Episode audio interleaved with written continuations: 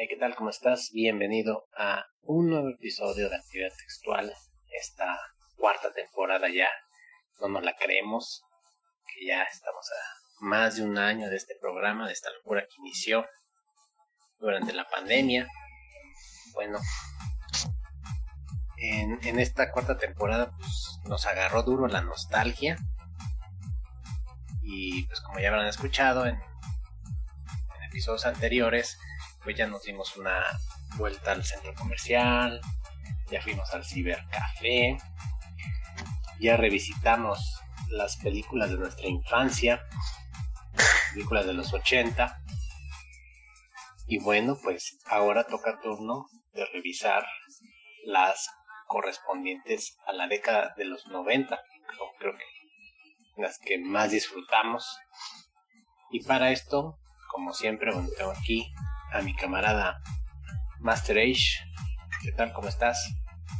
Hola, pues aquí estamos una vez más listos para darle una revisada a esas famosas películas que nos hicieron las delicias. Exacto, y pues también, como ya es costumbre aquí en Actividad Textual, siempre tratamos de invitar a alguien y pues de nuevo tenemos, contamos con, con la ayuda, con la, con la guía de Martín Martínez. ¿Cómo estás? Hola, muy bien, muchas gracias por la invitación. Y pues, igual como el máster aquí listos para darles una revisada a esas películas icónicas de la juventud. Excelente. Y sí, yo creo que, al menos en mi caso, fue como que las que más disfruté, porque pues ya no era yo tan niño, ya tenía un gusto más o menos desarrollado por ciertas películas, ciertos actores. Ya fueron películas que pude disfrutar en el cine, al contrario de las películas de los, de los 80 que pues casi todas fueron en la tele. Entonces aquí siento que la nostalgia nos va a pegar más duro, pero bueno, ustedes me dirán si comenzamos, cómo les gusta por género, por año, o nos la aventamos así al azar. Pero yo propongo que para que esto tenga un poco de coherencia, pues sí, podríamos tomar como criterio aquellas que son, que podríamos considerar como buenas películas. ¿Sale? Sí, sí. O bueno, te la cambio, empezamos por las malas Ah, y al bueno, final las, bu- las buenas, como ves. dale para disfrutarlo mejor. Sale Y aquí- pues. Y aquí nos peleamos, a ver, Martina el Master, pongan una en la mesa y aquí la despedazamos. Pues Bueno, mira, ¿qué te parece una película llena de agua, con una poquita de tierra, más bien la de las uñas? Con un presupuesto muy alto. Sí, Ajá. Con un actor que es productor. Que, que su nombre empieza por K y termina por Evin.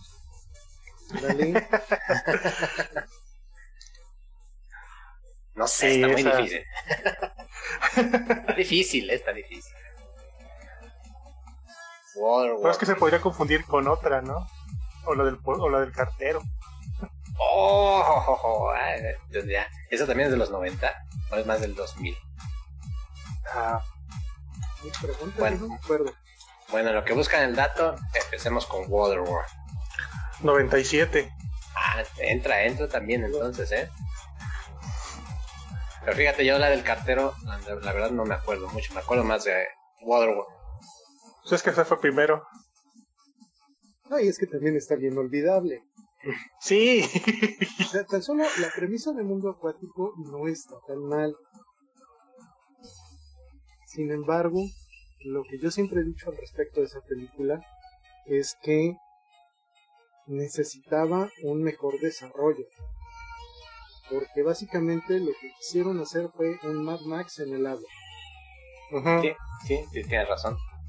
Y lo malo no es que lo quisieran hacer. O sea, a fin de cuentas, muchas obras son o remakes o son homenajes o dicen que son homenajes para que no se vea tan feo, que es una vil copia, pero a fin de cuentas lo importante es que aporta esta película como elementos que pudieran ser, pues ya no digas eh, espectaculares o eh, icónicos para la industria cinematográfica, pero pues cuando menos que te deje un buen recuerdo, ¿no? Y aquí los dos personajes están todos guangos, como decimos aquí en el rancho.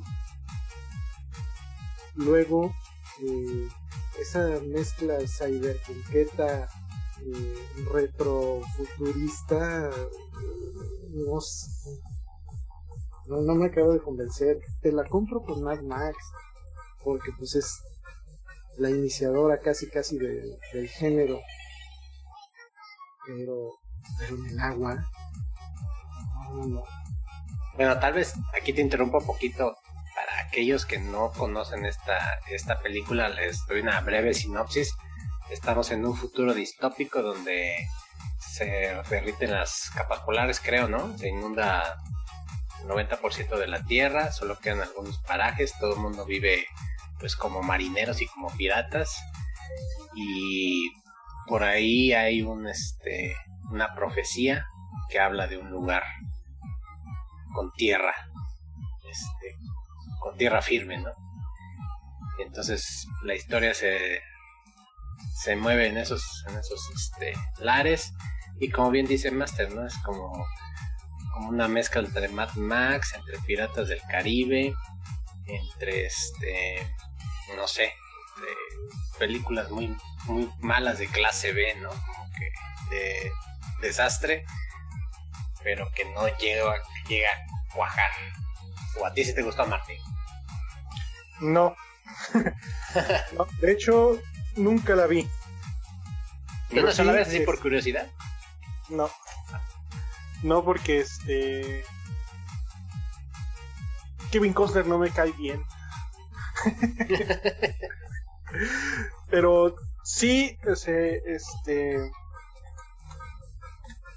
Sí sé de la película porque me parece que está basada en un libro. Eso sí. ¿y dónde empezó tu odio a Kevin Costner? ¿En qué momento ah, hubo esa ruptura? en el momento en que fui a ver Danza con Lobos al cine. Uy, eso son palabras mayores. Ganó, ¿cuántos Oscars ganó? ¿Cuatro, algo así, no? Con esa. Sí, cuatro Oscars. Hijo. Fíjate que, que Danza con Lobos es una película interesante, de las que empiezan la década de los noventas ofreciendo algo distinto. Ajá. Yo confieso que esa película no la vi en el cine, la vi en la tele. Y mm. en ese entonces todavía tenía mi famosísima Betamax. Entonces la pasaron en el Canal 5 y fue una película como de 5 horas por todo el montón de comerciales que... Duró todo un fin de ah. semana, ¿no? Casi, sí, casi. Y ahí me tienes esperando nada más. Salían los comerciales y la pausa. Pasaban los comerciales y le daba la pausa. Total, que eso pues a fin de cuentas se convirtió nada más en práctica con el control remoto porque no recuerdo haberla visto después ya que la había grabado. Oye, pero si te alcanzó el cassette, ¿cuánto? ¿El beta cuánto grababa? el beta grababa dos horas 75. Bueno, dos horas 45, perdón. Ajá. Porque el VHS sí alcanzaba las tres horas, ¿no? Sí, la calidad más sí, baja. Sí. total que tuve que usar dos cassettes. Te digo, ya después mi David. Sí, a mí lo que lo que la, no, no, no es que yo diga que es una mala película, simplemente no fue mi pues no es mi taco al pastor favorito, ¿no? Y se me hizo demasiado larga, aunque sí está interesante la película y la forma en la que intenta retratar un poco de los abusos que sufrieron los, in- los indios americanos, ¿no? Por parte de los, del ejército de la Unión. Pero se me hizo demasiado larga. Sí, eso también dura un montón.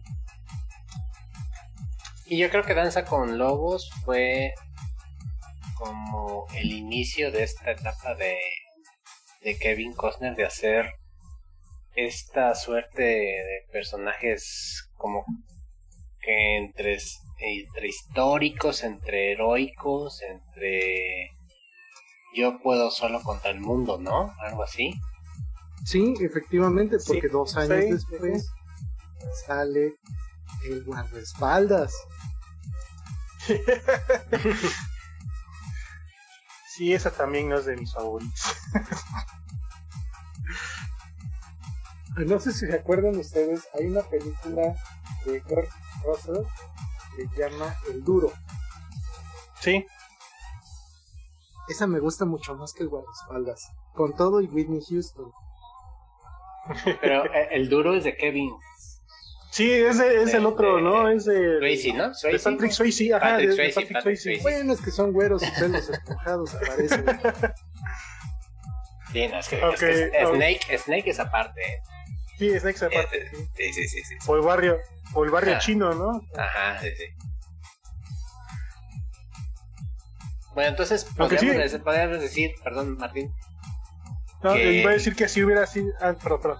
Sí, no, di- di- di- adelante. No, le vamos a decir que hubiera sido interesante ver el duro con, con este cuate de, de Snake. Ándale. Entonces, entonces podríamos decir que Kevin Costner sí se lleva las palmas en películas malas en los 90 o son más las buenas que las malas. Bueno, es que en mi. No, más. Lo que pasa con el guardaespaldas es que realmente es un musical. O sea, ves esa película por escuchar a Whitney Houston. O sea, la historia pues, es lo de menos. Y a fin de cuentas es una historia de, de la Cenicienta. Y, y creo que nada más era. Solo salía esa canción, ¿no? No había este. No, sí salieron varias del, del- del disco del que ganó los Grammys y aparte. ¿Ah, los- sí? Sí. Porque mira, si se fijan, sí tuvo bastante actividad el señor Kevin, ¿no? Tuvo Revenge. Sí, en los 90. los 90, después Danza con Lobos en el mismo año, después JF JFK, que esa película n- me aburre, Ajá. en el 91, Robin Hood, esa sí la fui a ver al cine y la neta sí me gustó. Inclusive hasta yo tenía ¿La de mi, Robin Hood, figura, sí? mi figura de acción de Robin Hood. Sí, la de Robin Hood sí me gustó también. También tenía yo de esos muñequitos de Robin. ¿Sí? Ah, es que Sí. son los básicos, con su arco, ¿no? Sí, sí, sí. Después el guardaespaldas, eh, Un Mundo Perfecto, esa no me acuerdo. Ni de Ah, esa War. también está, eh, esa también está interesante. Sí, esa, esa de qué va. Esa es, este, creo que es un, es un narco o un asesino a suelda, no me acuerdo bien, que termina secuestrando a un niño como para escapar de una situación con la policía y se lo, y la historia se trata de la relación entre los dos. Oh, ya. Como un síndrome de Estocolmo o algo así. No, ajá, bueno, sí podría decirse que sí. Nada más que es más bien la, como que le despierta al personaje de Costner la necesidad de proteger al niño. Oh, ya, ya, ya, ya. Después estuvo Wyatt Earp. Esa mm, no tengo, no me acuerdo muy bien de Wyatt Earp, pero me acuerdo que fue un western que estaba Está decente. pasable, ¿no? Sí, sí, sí, está decente. Teen Cop, que esa también aburridísima.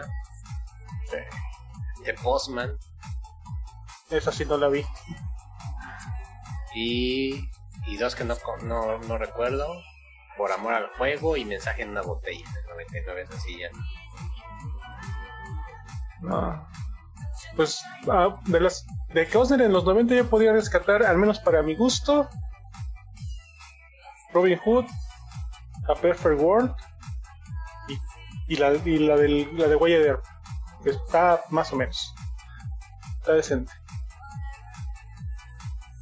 Pero entonces, si en el balance son más las malas, ¿no? Que las buenas. Yo, sí, sí, sí. Yo digo, para, para, para mi gusto de esta región del mundo, pues Bueno, pues, ¿qué otra película? Que no sea de Kevin Costner. otra película mala. Ajá. Bueno, esta sí, para mí, es, yo digo que es la mejor, la peor película de la década, de los noventas, Batman y Robin. Híjole, de Schumacher, ¿no? Sí. Si le sirve de consuelo, no solamente Martín dice que es la peor, sino también el tomatómetro. El Rotten Tomatoes la tiene con un 12%.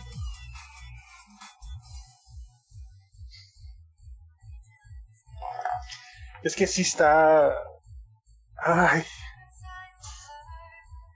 Mira, tiene cosas muy decentes como Uma Thurman haciéndola de, de venenosa. Eh, Está Arnold Schwarzenegger como el Doctor Frío. Sí, eso, eso estuvo bien. Y está también Alicia Silverstone eh, como Batichica. Bueno, dices, cuando no está bonita. Eh, sí. bueno, sí. Y ya de lo demás, gracias por participar. Sí, porque los batipezones. La batitarjeta. Pero aquí yo, yo, yo quiero hacer aquí una pregunta. ¿Por qué? Obviamente desdeñamos esta película por es- estos eh, mm, como que sátira, esta burla al personaje de Batman, este, colores fluorescentes, este, personajes caricaturescos, este, actuaciones exageradas y por qué, por ejemplo, al Batman de Adam West, tanto su serie como su película, lo vemos como una serie de culto. Porque son dos cosas diferentes y si siento que, que se hermanan en muchas cosas. Porque una sí y una no. Bueno, yo, al en mi opinión, es porque la serie de Adam West nace así. O sea, desde el momento desde que se conceptualizó esa serie iba a ser así, una sátira, tal cual, ¿no? Pero es, la- las dos películas de Schumacher vienen de las dos películas de Tim Burton. Y la de Batman Forever todavía tenía muchos elementos de la anterior película de Tim Burton. Y también otra cosa es que al menos Schumacher ha dicho, o yo he visto que ha dicho en las entrevistas, que él no se explicaba por qué Batman tenía que ser un personaje tan oscuro. Entonces, no creo que haya sido así como que su intención hacer una hermanación con la serie de los 70. Porque faltaban muchos elementos en la película como para decir, ah, sí, se está basado en la serie de Adam. Bueno, ahora, también pasa otra cosa importante con las películas de Schumacher, en el sentido de que, efectivamente, como dice Martín, venimos de las otras películas de Batman que son todas oscuras, que son sí exageradas, pero que le, le muestran a la gente una ciudad gótica que sí parece gótica. Y aquí también la otra cosa que sucede con, con las películas de Schumacher es que, ya lo hemos comentado en otra ocasión, Ciudad Gótica deja de ser protagonista. Es decir, aquí todo es luces, todo es colores y lo que pasa con la ciudad queda en un segundo o tercer plano. Es más el aspecto semi-humorístico mezclado con cosas que en teoría son más más serias llamémoslo como la justificación del doctor frío de por qué es como es y luego tenemos una historia que no acaba de cuajar entre medio chistes, medio ironías, pues no, no, no, no termina de, de cuajar ni para un lado ni para otro. Bueno, ahora yo quiero poner en la mesa, voy a poner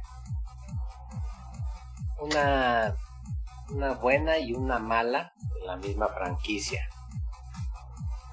Speed y Speed 2. Del 94 y 97. Sí, esa es, este, fuimos, fuimos todo para arriba, luego en picada hasta el piso. Yo siempre lo comparo con el capítulo de Simpson con la lancha increíble, ¿no? Sí, por Ah, sí, Cuando sí, ya sí, no- sí, sí. que no tenías, ya no tenías para dónde hacer. No, pues, es que hicimos el Oh, un canal. Sí, oh, un canal, sí, ¿no? Y sea, me imagino a los productores, ¿no? De Speed, ¿no? Bueno, este, ya exploramos este, eh, esta historia con un autobús. ¿Ustedes qué creen que sería? Ustedes, escritores profesionales y guionistas con larga trayectoria, ¿cuál sería su opinión no? para una siguiente película? Ah, pues obviamente una lancha, ¿no? Sí, Es lo más lógico, ¿no? lo más lógico, sí. Yo creo que ahí fue la primera película donde vi a Keanu. No me acuerdo si. Con la de manos de tijera. No, ese es ¿Ya lo Johnny vi? Depp. Ese es Johnny Depp. Ah, yo- ah, ah, sí, cierto. Sí, sí, sí. Sí, bueno, yo, yo también la primera película donde lo vi fue en esa, en la de Speed. ¿Y el, el villano se acuerdan quién era? Este. Cooper, Dennis Cooper, Ah, sí. de la 1. ¿Y esa la vieron en el cine o en la tele? La de Speed, la 1 sí la fui a ver al cine. La 2, como ya no estaba aquí en los Reeves, no me interesó verla. Es cierto, ¿quién salía en lugar de Keanu Reeves? Pues es que un cuate que creo que nada más hizo esa película. ¿Quién habrá sido? Jason Patrick. Sí, esa, esa es yo, como yo, no lo volví a ver en ningún. Ajá. Sí, la, la idea era, era buena, la historia de Speed, la primera me latió, o sea, como te Mm, planteaban y cómo cuajaba toda la historia, ¿no? Que decían, "No puedes exacto. parar y iba cerrando los cabos y bueno, al final de cuentas, sí te la compro, ¿no? Ujú. Bueno, pero ¿saben qué? Otra película estuvo, que no es de esta década, pero que es, creo yo, una de las primeras, si no la primera de Keanu Reeves, La extraordinaria aventura de Teddy Bill. Ah, pero es es del 89, ¿no? Sí, Yo digo que ya entra. bueno, en ese entonces Sí. todavía teníamos un cierto lag en cuanto a la Ajá. llegada películas. Película, sí. Sí, porque ya llegó aquí en los noventas. Pasadito de su estreno, como tres o cuatro años después. Y todas llegaban aquí como con 3, 4 años de diferencia. Pero sí, esa sí la, la capté nada más en tele. sí. Sí, sí, nada más en televisión. Las dos, la uno y la dos. Solo en televisión. Yo nunca las vi en el cine. Ah, la 2 nunca la vi. Ah, la dos es donde conocen a la muerte. Ajá. Ah, chido. ¿Y la 1? Entonces ya, me- ya, ya me confundí. Porque sí me acuerdo esa donde están con la muerte. Entonces, ¿cuál es la 1? Es que la primera es el viaje alucinante de Billy Ted. Ajá.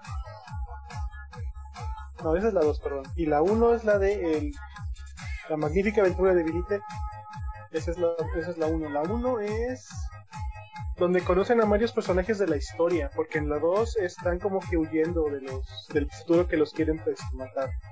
Bueno, ahorita que están hablando de Keanu, esta película, mm, bueno, no sé si llamarla de culto o, o un clásico,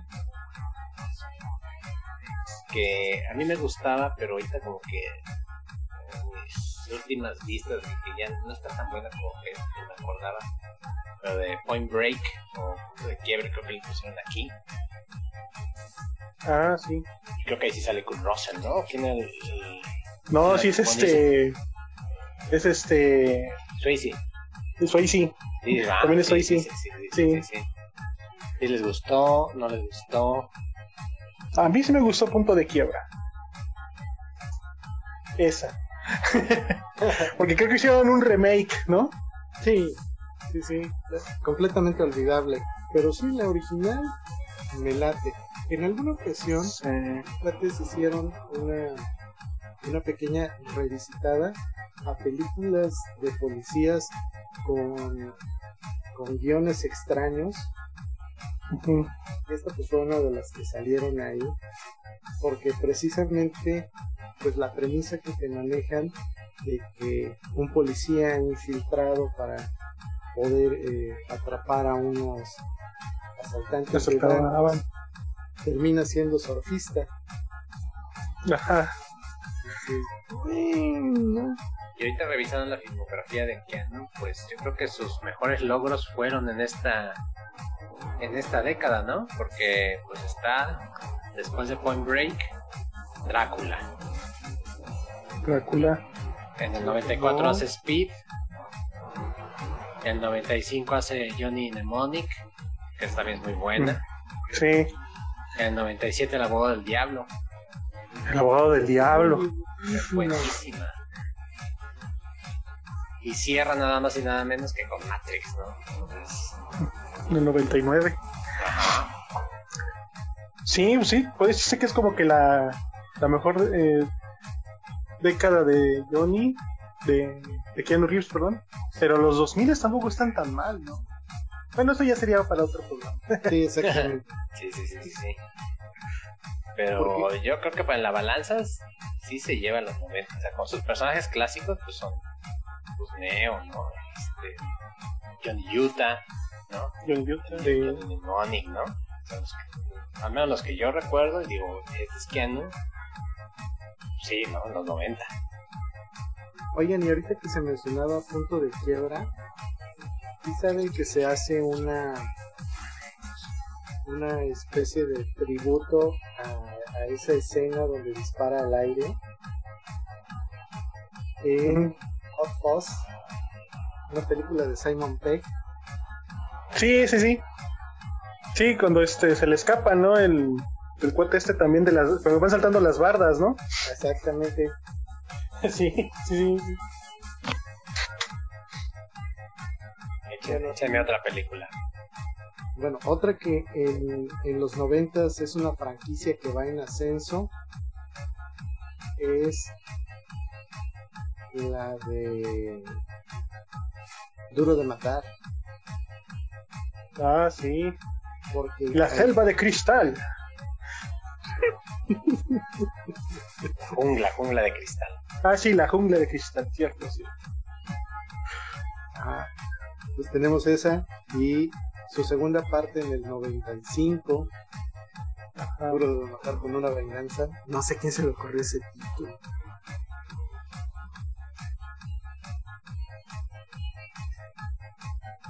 Nada más que la primera, de Duro de Matar, es así, es del 88, ¿no? Ajá. Y La primerita. Ya la segunda es así ya entrando los 90, ¿no? Empezando los 90. La 3, ¿no? La 3.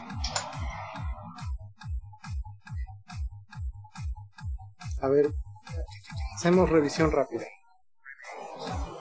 La primera tenemos a Franz Gruber, el asunto de los bonos en la torre Nakashima. Ujú. En la 2, Era Nakashima o Nakatomi. Nakatomi. algo. Suena, suena.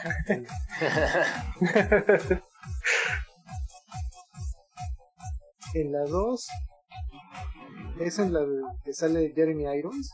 Ajá. Sí. No, esa es la 3. La 3. Entonces, ¿qué Esa es es la la 2? 3, sí. La 2 es cuando eh, están en el aeropuerto que quieren este, tenderle una trampa para liberar a un dictador. Ah, sí, Está sí. Sí, es cierto Sí, que, el, porque- que el grupo de choque es, es el. Son los malos. Ajá, de los, del ejército gringo. Son los malos. Profética esa película. Ándale. Y ya en la 3 ya es este Jeremy Irons, que ya es el hermano de Frank Hoover. Ajá, que también sale Samuel L. Jackson. Ajá. ¿Y la 4 de qué año es? También es Del 2000. No, no, no sé, ya es del 2000 y algo.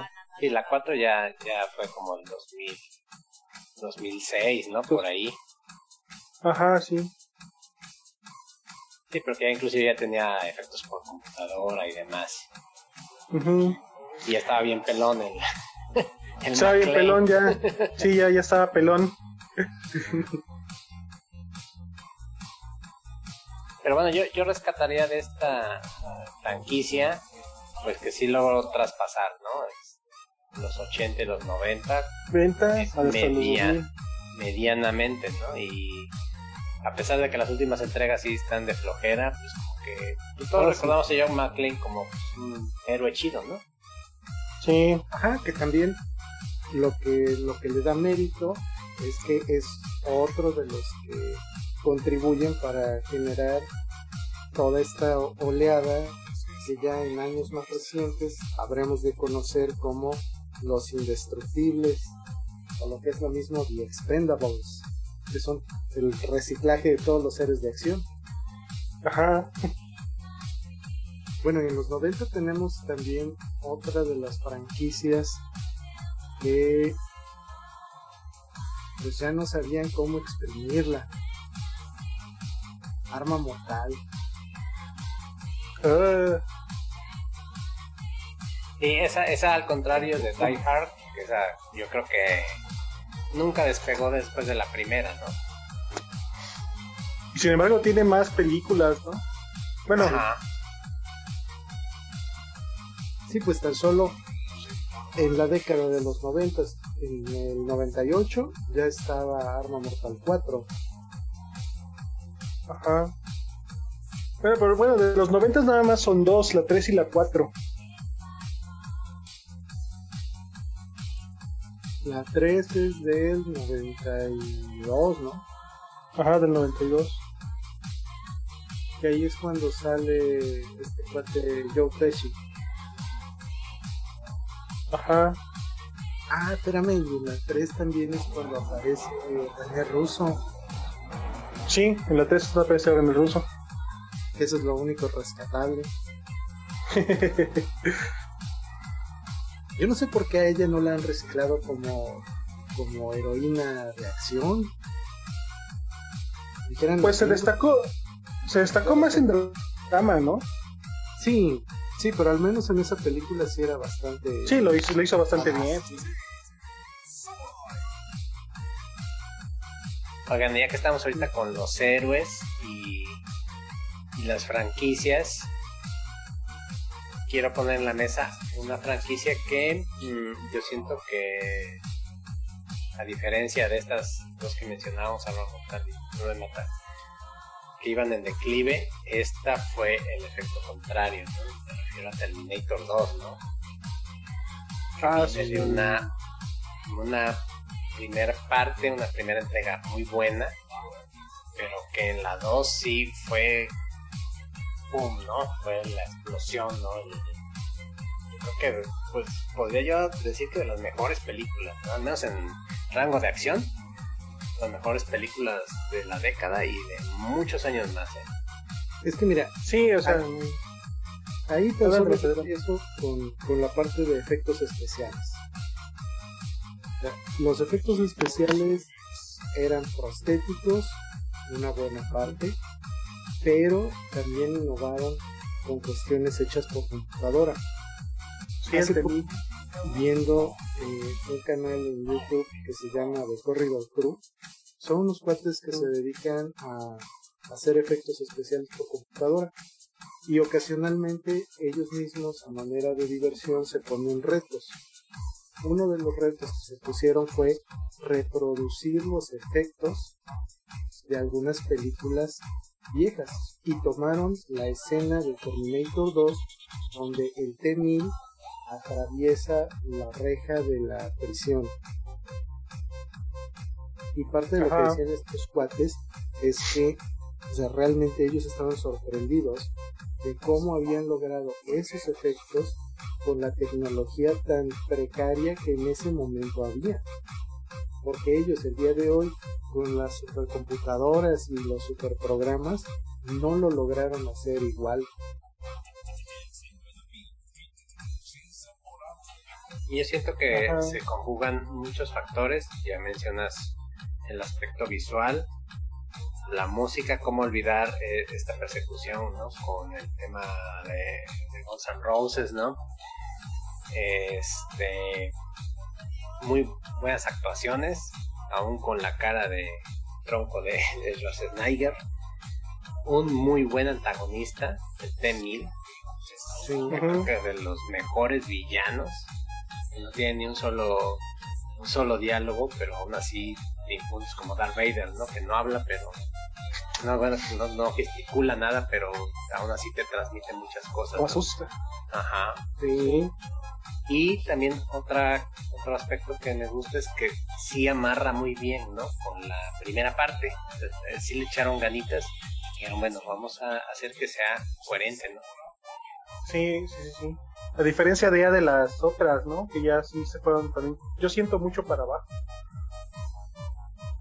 sí. A mí me falta por ver la que salió hace poco, donde nuevamente resurge Linda Hamilton. Dark Fate.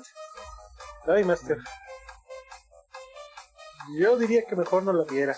De plano, Por tu salud mental, ahórrate. ay, y yo que tenía fe en ella. No. ¿Sabe, ¿Sabe qué, Master? Para mi gusto está mejor la de Genesis que Dark Fate. Y eso, ya decir mucho. Ah, Hamilton. ¿Cuál es en la que sale Christian Bale? En la de. de- de- de- el- el- es la precuela, ¿no? El de Beginning. ¿Cómo se llama? Ajá. No, no me acuerdo cómo se llama, pero sí es en la 3. No, es la. Vendría siendo como la cuarta. Sí, la cuarta, porque la tercera es cuando se enfrentan a, a este robot que es mujer, ¿no? Y que se transforma en Ajá. armas, ¿no? Sí, es cierto, no de eso. Pero sí, sin mencionar todos estos bodrios, yo creo que la 1 y la 2, como Sí, Alien nada 1 más. y Aliens, son esas, esos dos combos perfectos, ¿no? Porque. Terminator 1 tiene esta vena de de como De terror. de terror, ¿no? De thriller. Hay mucha sangre, hay más gore. Lo comparo Sí. con, con Alien que también es más oscuro, ¿no? Más este, claustrofóbico. Y en la 2 les dijeron, ya tenemos dinero, ¿saben qué? Vamos a ocuparlo, ¿no? Vengan efectos, vengan explosiones, venga acción. Y pues la neta le salió, le salió una chulada, ¿no? Terminator 2, para mí, wow, siempre es un recuerdo y no, no encuentro fallas, ¿no? No digo, ah, aquí tal vez sí em- haya envejecido muy rápido, pero poniéndolo todo en un, en un, en un solo lugar, siento que es una muy buena película. Sí. Sí, Terminator 2 es excelente. No, hablemos No. de alguna que no, que no sea acción, ya nos echamos hasta todos los héroes de acción. Una que no es acción. Ajá, algún drama. es- Ah, bueno, sí, los, los 90 hubieron algunos cuantos dramas interesantes. Está, por ejemplo, el de eh, Contacto, que es ciencia ficción, pero tiene ahí un componente interesante. con Jodie Foster. Sí, Ajá. Que Esa tiene, película esta, es, buena. que tiene esta apertura, ¿no? De, de la galaxia que se va convirtiendo en el ojo de Jodie Foster, ¿no? Sí. Este plano está, eso está genial, esa primera, esa primera escena. Ajá, y, y recordemos que está basada en la novela de Carl Sagan. Ajá. Sí, sí, sí. Sí, la de contacto está muy buena, sobre todo la, la forma en la que se sale de control el, el hecho de que se hiciera público, ¿no? Que hicieron una transmisión de, del espacio, ¿no? cómo se Ajá. empiezan a, a generar este un montón de yo lo digo como como sub, subreligiones no sub, sub- subsectas de creyentes en cosas diferentes no y cómo Sí, incluso los, los, los mismos este religiosos religiosos se van al extremo no Sí, para mí esa es una de las partes bien interesantes. Porque te hace pensar mucho. a ver otra otra otra película de drama de los noventas El informe pelícano, Uniforme Pelícano Esa sí no me acuerdo de qué va. Eh, es este con Julia Roberts sí, y es con Kevin Kevin Spacey no no no, no. Kevin Slater no ajá, es el, el otro muchacho chicho es eh, Denzel Washington.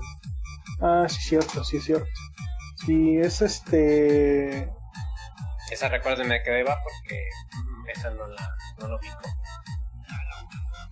te está tratando de eh, recibe eh, la, la periodista recibe un- una una pista un informe este sobre eh, que asignaron recientemente a unos jueces. Me acuerdo que se pasa a traer así como que gente importante.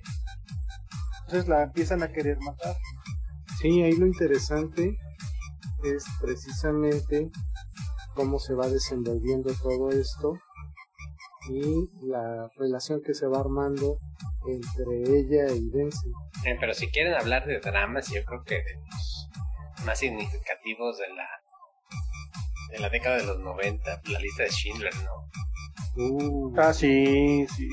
Sí esa, esa película es- está muy muy buena sobre todo por la, la fotografía que se le ocurrió implementar al Spielberg porque ya para los noventas eh, explorar o hacer cine en blanco y negro ya era o se sentía como que pues, para qué nos regresamos al pasado no Y siento que rompe un poco con toda esta parafernalia en la que nos tenía acostumbrados Spielberg, ¿no? De monstruos, Ah, sí, extraterrestres, fantasía, ¿no? Y que ajá. nos demostró que pues podía ser un algo, una, una novela histórica, ¿no? Y, y bastante, bastante aceptación. A mí me gustó, la fui a ver al cine.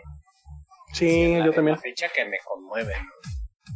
Sí, yo creo que a partir de esa película es cuando también le empecé a, a prestar atención a los dramas históricos y al cine en blanco y negro, porque yo, yo me acuerdo que después de ver esa película vi la de Yojimbo. y es que al menos una de las cosas interesantes que pasan con la lista de Schindler es que deja entrever que a fin de cuentas para que tú puedas hacer algo chido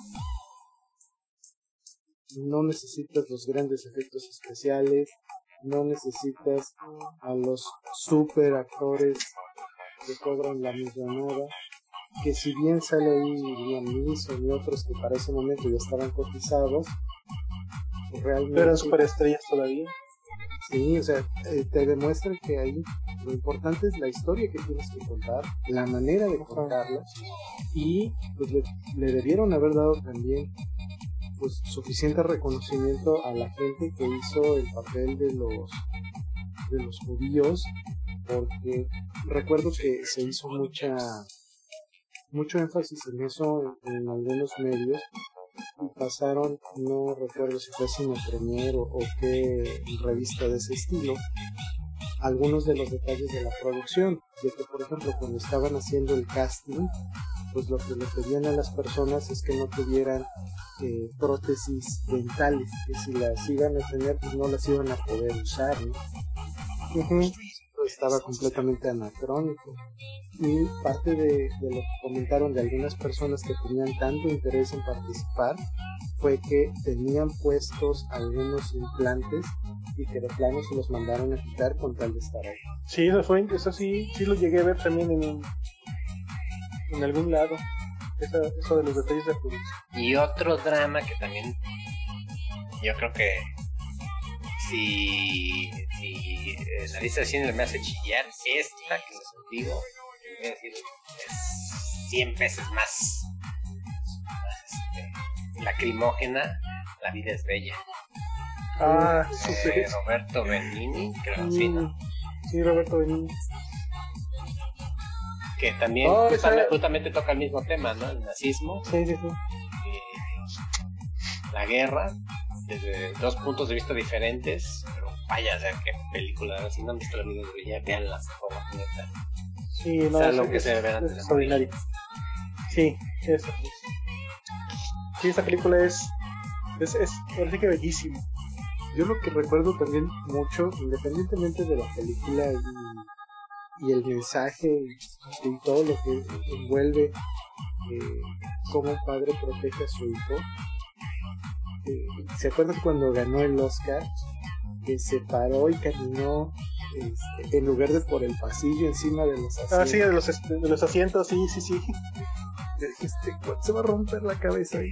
Bueno, pues también podría decir, también hablando de dramas, el, el dramón de los noventas, ¿no? Que podría ser así como que una de las películas más icónicas de la década, Titanic. Uy, También la fui a ver al cine, también.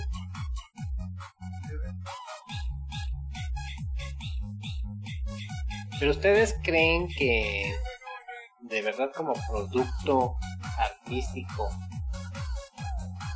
valga la pena todo el renombre que tiene esta película o fue más un, un evento mediático, fue más inflado, no sé, o sea, más por lo que más no sé, más superficial de lo que de veras es la película. Yo creo que es esas, de esas cosas que llaman eventos cinematográficos, ¿no? Porque a fin de cuentas una de las principales ideas del cine es apantallarte, ¿no? O sea, dejarte con la boca abierta cuando vas a ver la película. Y yo creo que esa peli- esta película cumple con eso, ¿no? O sea, tú la ves en el cine y es impresionante verla, ¿no? Pero comparada, o sea, ya del- de, de términos artísticos, que yo también no soy así como autoridad como para decir o hablar sobre la, la artisteada en el cine, pues a mí me parece que hay mejores películas. Sí, en Titanic se conjuntan varias cosas y sobre todo yo creo que ahí la principal, la inversión de dinero. Porque no solamente fue el recrear todo un mundo en Rosarito, en Baja California, sino que fue además todo lo que le inyectaron de publicidad. Porque yo recuerdo que había Sí. programas y programas que hablaban que si del vestuario, que si de eh, los efectos especiales, que si de los actores, que si de esto, que si de aquello. Y también pues, pegó la canción, que esa es la otra. Ajá. Sí, la Entonces- canción fue también es este representativa de los noventas, ¿no? Y ¿Y creen que valga la pena? Pues ya dejemos a un lado otra vez lo artístico, pero esta. Pues algunas, en algunas publicaciones se menciona que Titanic pues innovó, por ejemplo, en, el, en la representación ¿no? de, del barco, del movimiento, toda esta tecnología que se generó ¿no? para, para lograr representar el barco fielmente que valga la pena revisitar este este filme o de plano para mí, no gracias. Yo ya tuve suficiente en los 90. Ajá. O sea, no, o sea no, no es decir que es una mala película. No es una mala película. Cumplidora. Eh, y eso, bueno, por ejemplo, eso de, lo- de, de- innovación, entonces es algo que tiene mucho James Cameron. En cada película que hace como que innova en alguna cuestión visual. Lo mismo pasó ahorita con Avatar, ¿no? Que toda la tecnología que generó para hacer Avatar no la han vuelto a usar en ninguna otra película. Y creo que pasó lo mismo con Titanic. Y pues volverla a ver en el cine tal vez valdría la pena, pero así verla en la pantalla, en tu casa, pues no, no creo que tanto, porque se pierde mucho de la intención en, en la pantalla chica. sí siento que, que Por también perdón este que Titanic entre los puntos que puedo decir malos fue que encasilló a Leonardo DiCaprio como una cara bonita que no sabe actuar ¿no? O como si simplemente el chico mío bonito, ¿no? el chico Cuando- guapo. Ajá. cuando a mí me gusta mucho la filmografía de Leonardo, pero menos esta, ¿no? Esta es como que así como que la manchita en el expediente, porque él es muy buen actor. Sí, sí, sí. aquí, Pues también hablando de DiCaprio de los noventas, a mí personalmente una de las que me gusta mucho de la época es Romeo y Julieta. Ah, sí. ¿Sí te gusta? Sí, Me Me fui a ver al cine y salí con diabetes, era demasiada azúcar para mí. Ah, bueno, sí. Es, a fin de cuentas es este. Pues una noventalización de la obra de Shakespeare. Pero a mí lo que me gustó es la idea en la que la presenta. O sea, traerlo como que más para acá, ¿no? ¿Esa quién la dirigió? Es este.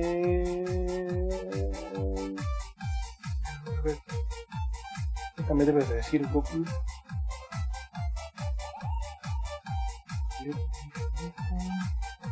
Porque tiene esta estética así como de Luke Benson, ¿no? O algo así. Me, me recuerda ese.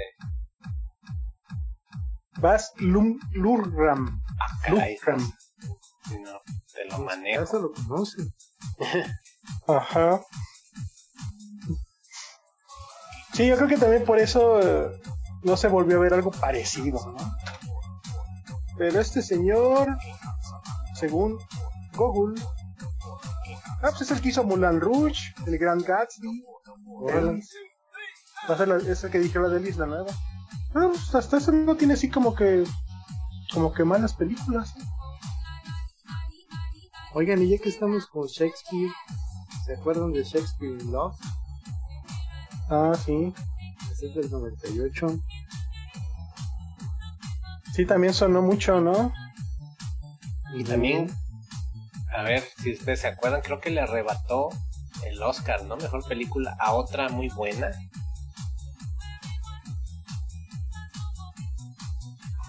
Tiene el dato, a ver si se acuerdan. Porque recuerdo que esa entrega de los Oscars fue debatida porque estaba entre Shakespeare y no me acuerdo qué otra película. Pues obviamente esta se la ganó. A ver, pausa. Para mí, el único asalto a mano armada en los Óscares en los noventas fue cuando en lugar de que le dieran a Enya mejor canción Ah. Señor de los Anillos, se la dieron a Story. Pero eso es en el 2000, ¿no? Ajá, fue la entrega del 2000, Ajá. pero las películas fueron de- del 99. Ah, sí es cierto, sí es cierto. Ah, pues miren, Shakespeare in Love le ganó el Oscar a Mejor Película a Salvado al Soldado Ryan. Ah. Uh. Ese sí fue pues un sí. robo en despoblado. Sí, sí, sí, no, no inventen. O sea, sí, no inventen. Yo creo que también era porque ya venía Spielberg de ganar tres seguidos, ¿no? Será. Pues era Titanic. No, ese es, ese es Cameron. No, ese es Cameron. Cameron Díaz. Es Cameron, James Cameron. Este.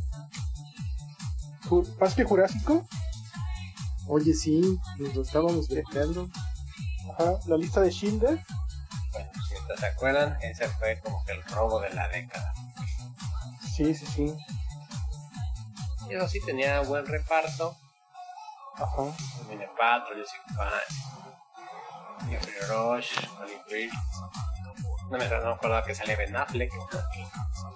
Ajá, salió Ben Affleck. Pero así que digas qué buena película. No.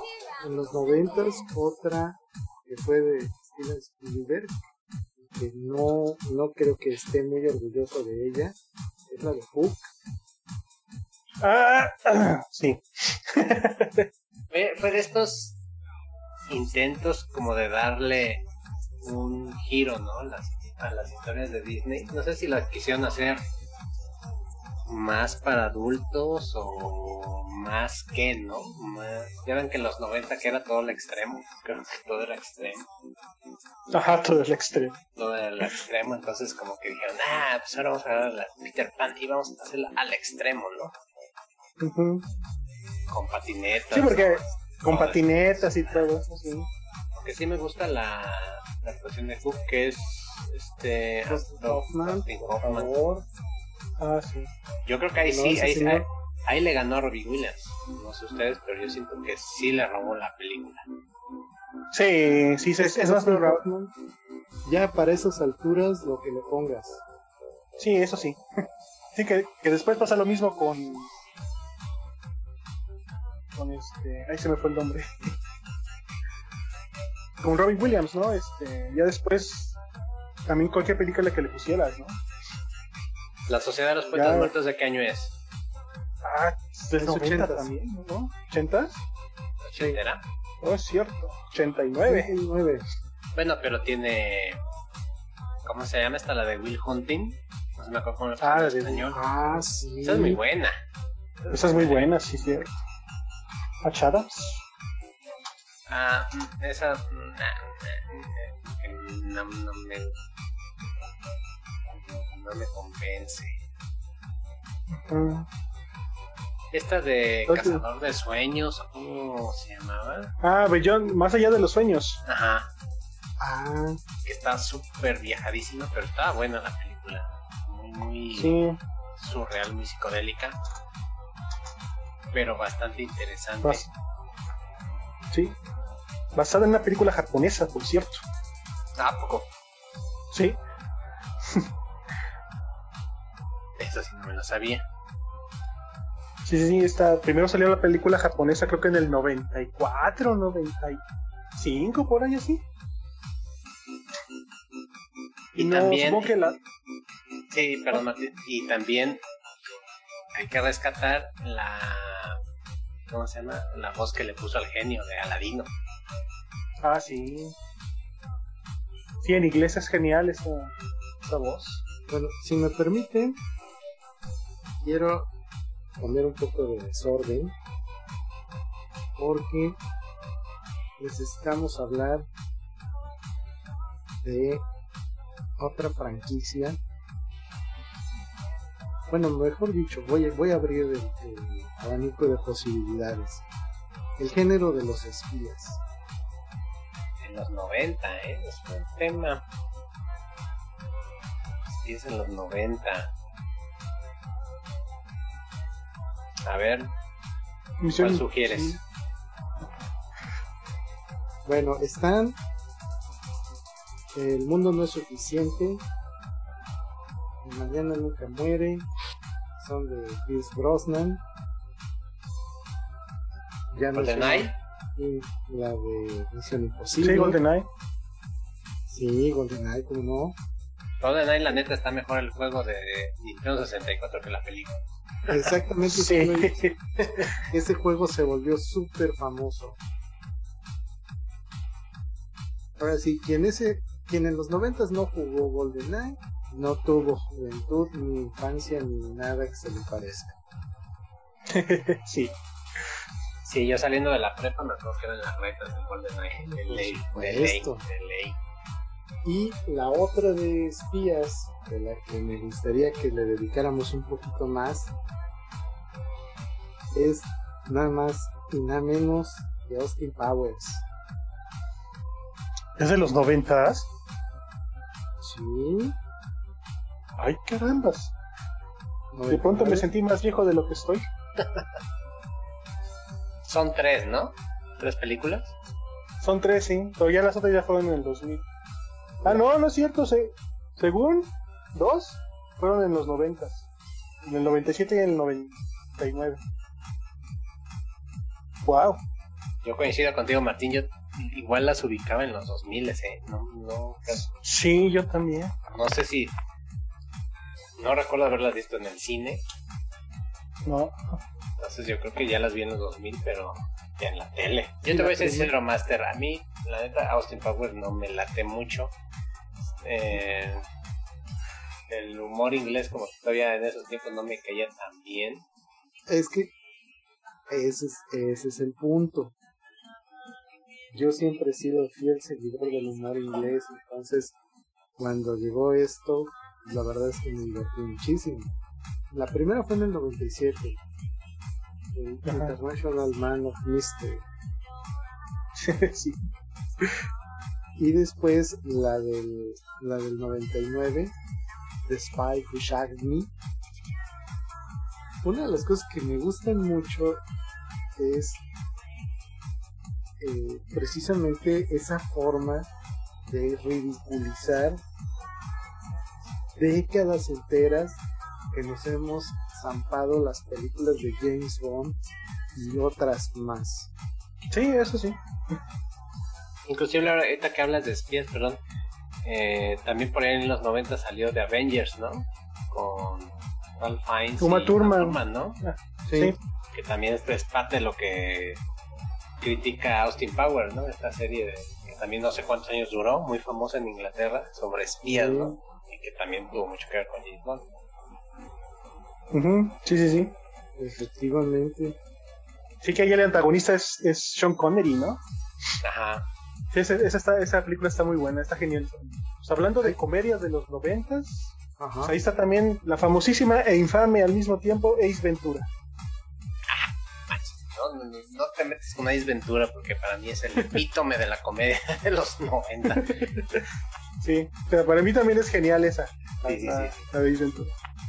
Yo digo infame porque después se volvió como que lo mismo con Jim Carrey, ¿no? Sí, es que es Jim Carrey siendo Jim Carrey. eh, Tal cual. No, no hay este. Sí. Pero no manches, sale Dan Marino, Tan marino, sí. Dale. por favor. sale Cannibal Sí Corpse y todas estas frases, ¿no? Del Alrighty Then, ¿no? Este, Ah, sí, sí, sí. Por ejemplo, la, la, la secuencia del hospital psiquiátrico, no manches. es- Ah, sí. no. Ah, O, o también cuando se entera que, la, que la, la capitana es este hombre, ¿no? Ahí Ese empieza, es y empieza la canción de Twin Peaks, ¿no? Ajá. Porno is a man. Ah, para mí es de mis favoritas. Siempre, siempre que puedo la, la vuelvo a ver. Y, y sí, yo creo que, bueno, no sé si haya otra, pero para mí es la mejor de Jim Carrey. Pues yo estoy entre. O la máscara, pero Ajá, exactamente. Entre Ace Ventura y la máscara. Y algunos dicen que el show de Truman, ¿no? Bueno, pero es que ella es más drama, más, más Sí, hizo, más ¿no? drama. seria. Sí, porque Pero- también la máscara es un personajazo, ¿no? O sea, todas las cosas Sí, que hace. Y si se la crees que es una caricatura, ¿no? Porque al final. Ajá, exactamente. Y sobre todo, yo creo que lo hace mejor. Bueno, a fin de cuentas, la máscara pues, es Jim Carrey también, ¿no? Pero cuando le hace de Stanley X, sí te la crees que no es, no es como lo, como la máscara, ¿no? O sea, como es realmente Jim Carrey, ¿no? O sea, sí es un Sí. tipo introvertido, ¿no? Y sí se la crees. ¿Y la máscara en qué año salió? ¿Todavía alcanza los 90? Sí, va. Sí, 94. 94, sí, sí, sí. A ver, oigan, una cosa ahí. Yo, yo ando probando una teoría. Según yo, ya ven que en esa película sale Cameron Díaz. Sí, como Ajá. no. Sí, como no. Sí, como no. Bueno, Yo tenía su póster de esa película chula. Ah, su-. Ah, caray. ¡Chenles agua! Sí, nos fuimos, nos desviamos, nos desviamos. Mi punto es, ¿qué modificación cosmética se hizo después de esa película? Porque cuando ya aparece en Los Ángeles de Charlie y en otras, ya no se ve como, como esa muchachita. Inclusive en Locos por Mary ya se le notan cambios. Según yo, los pómulos. Sí. Sí, se le nota mucho el cambio de los pómulos. Sí, ella era como un poquito, por así decirlo, más redondita, ¿no? Era- Ajá. Y se, se fue afilando, ¿no? Ajá. Sí, como que se fue sacando punta, como Michael Jackson. Ah, ándale, ándale. sí, exacto. Oye, pero me, ahorita mencionaste también Loco por Mary, que aso. A mí me acuerdo cuando fui al cine, o sea, junto con Ace Ventura, Loco por Mary, o sea, son de las películas que más Ah, me sí, reído ¿cómo en una sala reí? de cine. No, no, Sí. hasta yo Sí, sí.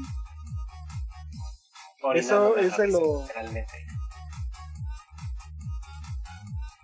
Esa es la, la única pe- película que me gustaba de Ben Stiller hasta que salió el este Zoolander. de ay, Zula- no.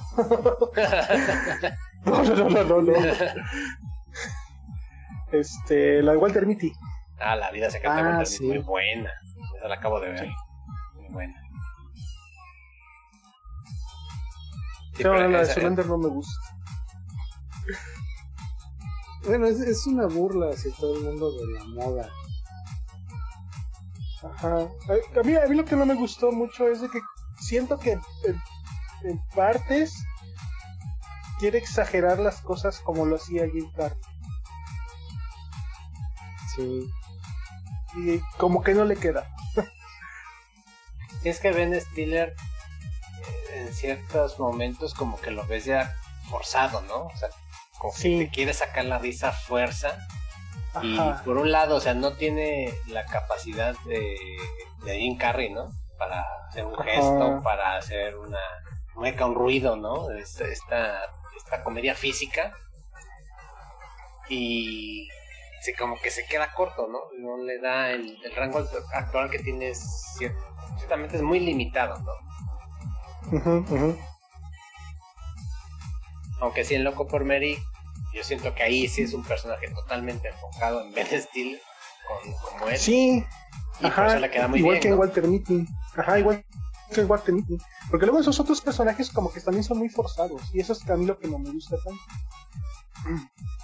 ¿Quieren un personaje forzado? Chequense Mystery Man.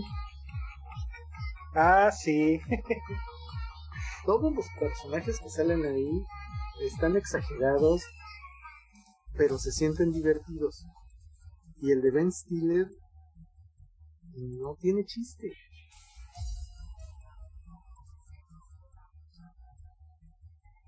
Lo único que hace es como intentar enojarse.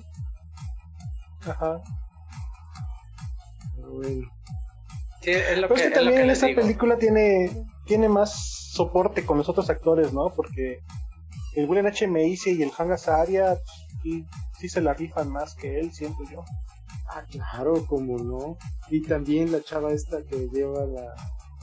Jane Gar-. Garofalo. Ajá. Jane Garofalo, ¿no? A a mí, de las cosas que me gustaron mucho de esa película, aparte de, de la sátira que es y de la crítica con humor negrísimo hacia los superhéroes, es que le meten muy buena música. Ajá. Ese es Smash Mouth, ¿no? Sé. El Smash soundtrack, ¿no? Mouth, sí. Pero aparte meten, por ejemplo, eh, Disco Inferno y algunas otras setenterísimas. Es que sabes lo que no me gusta de Mystery Men. La premisa es buena, ¿no?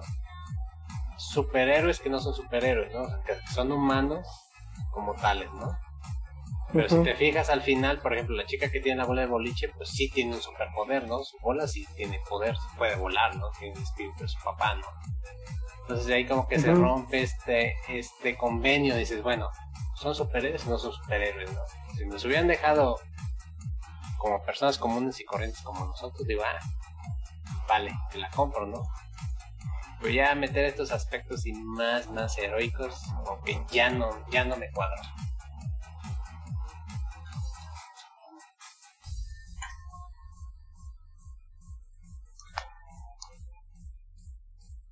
Sí, Bueno, pero sí, sí, sí. Si quieren cosas que no cuadren, ven el episodio 1 de Star Wars. y Ya con eso. No, esa, esa a lo mejor no lo mencionemos porque yo creo que merece un poco otra parte, ¿no? Eso. Yo de ahí me quedo nada más con la carrera de los bots, porque el Sí, juego- yo lo tuve para la PC y era una chulada. O sea, nada más por eso me compré un un, un gamepad que tuviera este, dos joysticks como el de PlayStation. Ajá. Bueno, yo, yo quiero agregar otra también muy buena de comedia que es este Dumb and Dumber, también con Jim Carrey. Ah, sí. de los 90 que también es un clásico y fue también igual película que salí llorando, llorando de la risa. Es, Sí. está genial, o sea, es humor negro, es humor físico. Y pues estaba Jim Carrey a todo, ¿no? O sea, ya que tenía la máscara, ya tenía este Ace Ventura, estaba en su, en su mejor ah, eh, momento. Y, y esta pareja que hizo con, ¿cómo se llama? Jeff Daniels. Jeff, este, Jeff Daniels. Daniels, ¿no? Así el combo perfecto, ¿no? El match exacto que necesitaba para, para explotar su, su cuenta, ¿no? Fíjate, no te creías a un Jeff Daniels el de Newsroom. Ah, sí, es bien diferente. De tan solo, tan solo ver el primer episodio de esa serie, te vas y miras este, Dumb and Dumber, y dices, no, espérame, espérame, es el mismo. Sabes que es un Sí. cuate que sí tiene una habilidad actoral importante. Porque sí, sí se la compras. Sí, lo acabas odiando, ¿no? En Dumb and Dumber sí lo aborreces, ¿no? Sí.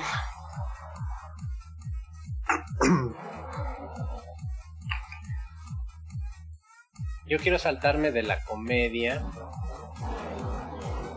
a la animación porque también hay muy buenos productos y yo creo que en lo mejor al menos en lo que se refiere a la casa Disney pues fue el Rey León. Ajá. Sí. Rey León fue. Tal vez como que de lo último de animación 2D legendario, ¿no? De Disney, por decirlo de alguna forma. ¿Podrían Sí, decir que esta fue como que la época de plata de Disney? ¿Podríamos llamarla así? O sea, de esa serie de que tuvo buenas cosas, La Bella y la Bestia, La Sirenita, Aladdin. Ajá. este- como que este periodo de plata, ¿no? Tarzán, Esa está, está- Está más. no- más- yo no la pondría a nivel de, de estas que mencioné. No sé ustedes. Siento que no le Es llega. que esa es más del 2000, ¿no? no, 99. 99. Y aparte me acuerdo de Phil Collins tratando de cantar en español digo. Ah, sí. A Mulan. To Sarah Rain. Digo, "Ah, no, no, no, no, no". Mulan, ¿cierto? Pero también de animación de los noventas. La princesa Mononoke. ¿no? Ok. Uy, uy, uy. Ya estás ahí, ya te estás metiendo en las ligas mayores de la animación.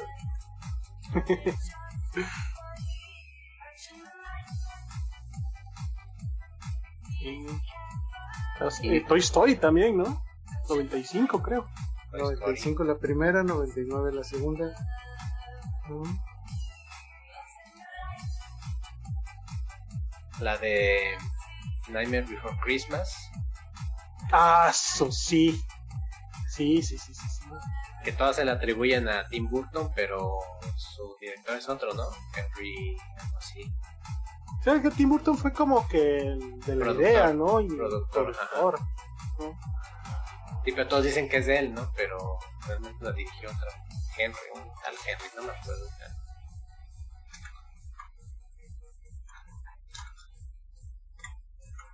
Pero si hablamos de películas de stop motion y películas de culto, que Nightmare Before Christmas es un parangón que debemos mencionar sí o sí. Henry Selick es el director. Henry Selick, ¿cierto? Sí, sí, sí, sí. Tim, Burton hizo eh, La historia, el guion. historia del- con Michael McDowell.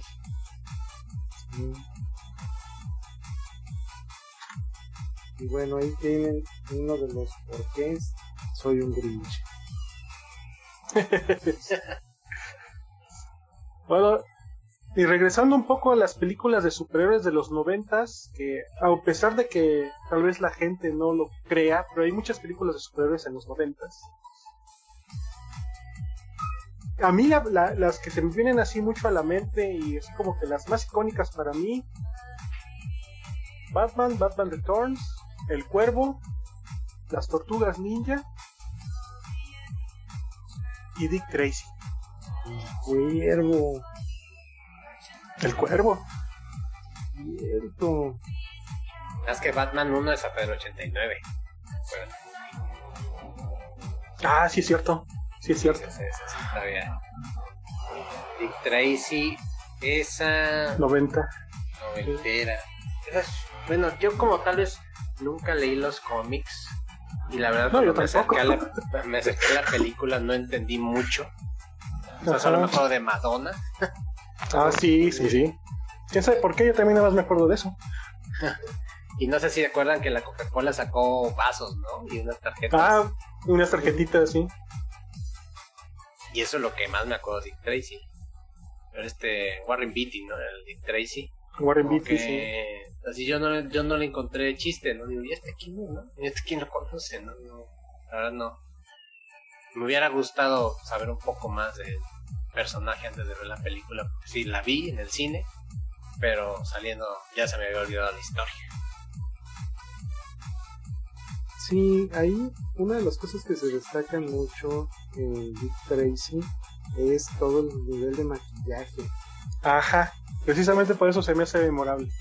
Sí, porque hicieron un montón de trabajo para poder lograr que los cuadros eh, fueran lo más parecidos al cómic.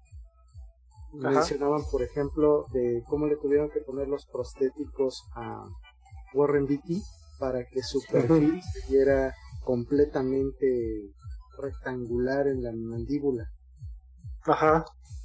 y que a eh, Madonna la forma en la que le tenía que arreglar el cabello, que llevaba no sé cuántas pelucas dependiendo de para dónde estaba volteando, porque según esto el chiste es que su cabello se viera siempre igual Ajá, sí. y esos detalles sí son bien interesantes de, de ver. Y los villanos, ¿no? Que también son personajes muy característicos, ¿no? Ajá, exactamente. Este, Tony Montana, ¿no? Yo me acuerdo que le metieron mucho, mucho dinero a esa película, ¿no? Traía un elenco bastante Sí, tenía un presupuesto enorme. Sí. Pues las- le querían hacer la competencia al éxito de Batman, ¿no? Ándale. Sí, exactamente. Ese era el objetivo. Y no se acuerdan si también salió en los 90 de Shadow. Sí, en 94. También, ¿verdad? Ujú. Fíjate que esa me, me gusta más que Tracy. Sí, claro. Además el personaje de The Shadow es muchísimo más, ¿cómo llamarlo? Batmanesco. Ajá. Ajá, más Batman es. Sí, porque ese es, es Por eso es por lo que también lo tiene. pegó más. Ajá. Sí, porque Dick Tracy pues, son, son tiras cómicas de los 30, ¿no? Sí. Viejísimas. También otra que se nos olvida. O se lo, bueno, yo creo que a la mayoría de la gente se le olvida, porque creo que no mucha gente la debe haber visto. Pero yo sí la llegué a ver alguna vez en la televisión y me gustó mucho. Es la del Meteor Man. No sé si la ubica. Me suena, me suena. Esta película es de un es- maestro de, de escuela, de preparatoria, creo. Es así como que el típico perdedor, ¿no? Y de pronto cae un meteorito ahí en su, en su casa, su, su barrio, y le da superpoderes de Superman, pero el cuate le tiene miedo a las alturas. Entonces cuando vuela, vuela al ras del piso. Y es este, es, es, es, yo creo que es de las primeras películas que vi con el cast enteramente con gente de color. Eso que iba yo a decir. Este sí era una de las cosas características de, ese, de esa película. Sí, También otra Rocketeer que a mí me quedó mucho a deber también. Sí. Es- Blade. Blade del 98, ¿cierto? Sí. La primera. La Sí. primera. Yo creo- Yo, yo creo que antes de esta era Marvel, de la nueva, nueva era Marvel, es de las Pues- de las mejores adaptaciones, ¿no? De los cómics de Sí. esa editorial. Sí, fue la, la, la mejor. Con todo y que. Fíjate ya. No, adelante más adelante. Sí, con todo y que en la 3 este, hay mucho de Guillermo del Toro. Ah, sí. No es en la 2, ¿no? En la 2, la 2 Ah, es sí, perdón. Sí, es en la del Toro. 2. Es decir, Esa es la que la dos. 3 es la Trinity. La Trinity, sí. Que de ahí lo único bueno es la Jessica Biel. Bueno, y Ryan Reynolds, ¿no? El Deadpool, que ahí ya está actuando como Deadpool, tal cual. Ryan Reynolds siendo Ryan Reynolds, ¿no? Ajá. Ya van a empezar. El, Y también el sale... cuervo. sa- sí, y yo iba a decir este que salió la máscara del fantasma de, de Batman. Del 93. Así de las animadas. Cierto. Cierto, cierto. Esta también película está muy buena. Y bueno, las películas de las tortugas ninja les gustaron. Yo la neta me quedaba con los dibujos animados. Sí. Bueno, lo que pasa es de que yo eh, tuve la fortuna, desfortuna, por decirlo de alguna forma, de que como a raíz de que a mí me gustaban mucho las tortugas ninja cuando era niño, una de, este, de mis amigos que vivió en Estados Unidos se vino a estudiar la secundaria aquí porque es de padres mexicanos.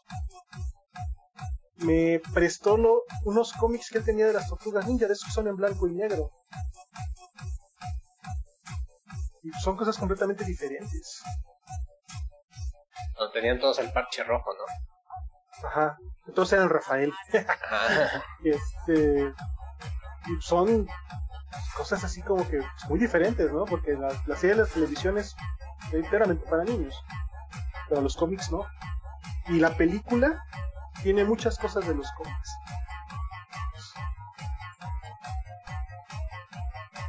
Buen punto, sí, a- habría que a- analizar eso. A mí, a mí en ese, en ese punto, a mí sí me gustó mucho la película. La 1.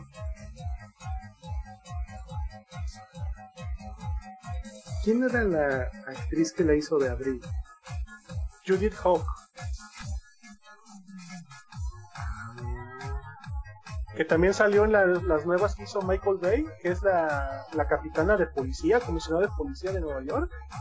Es la misma actriz, es Judith Hawk. No, fíjate que las de Michael Bay no se me antojaron con todo y que también soy fan de las tortugas. Ah, es que tienen sus bemoles, ¿no? Sobre todo el diseño de las tortugas, ¿no? Pero este, Sí. no están tan mal. Oigan, ya que hablamos de superhéroes, también hay que acordarnos que por ahí salió la máscara del zorro, ¿no? Con Ah, sí, banderas 98, ¿no? Y Catherine Zeta Jones, ¿no? Sí, Eh, sí. Esa escena del establo, ¿cómo me acuerdo de? No sé por qué. ¿Quién sabe? Sí. Yo la verdad sí la fui a ver muy emocionada al cine porque es el zorro. Pues la verdad sí, sí, sí. Siempre ha sido de, de mis héroes favoritos y sobre todo por esta aura latina, ¿no? Este. Como que Sí, sí, sí. era mexicano, ¿no? Como que siempre estaba ajá. flotando ahí en la frontera, ¿no? No sabíamos realmente dónde vivía o dónde existía ese personaje. Ajá. Pero yo siempre lo identificaba con que estaba pues más acá, ¿no? Más en, más en México. Y me gustaba más ¿no? de- ese, ese héroe latino para mí. Siento que Sí. Antonio Banderas por decir la arma bien, ¿no? está chida la película, entretiene, está divertida, no es una obra maestra del séptimo arte, pero cumple. Sí, y bueno, yo la recomendaba el domingo pasado para unos jugadores de calabozos porque Ah, una de las cosas que es de destacarse en esa película es que le ponen énfasis a la esgrima española. Y lo hacen ver como algo que tiene una mezcla de arte y de ciencia. Y eso a mí sí me gustó mucho porque soy fan de ello y se me hace muy, muy buena la, la manera en la que lo muestran. Y cómo el espacio y cómo movimientos perfectamente pensados dados te pueden dar ventajas. Cosa que muchos otros estilos de combate no han destacado o no han no han quedado tan tan marcados porque mucho de lo que era eh, el esgrima medieval pues, estaba basado en fuerza.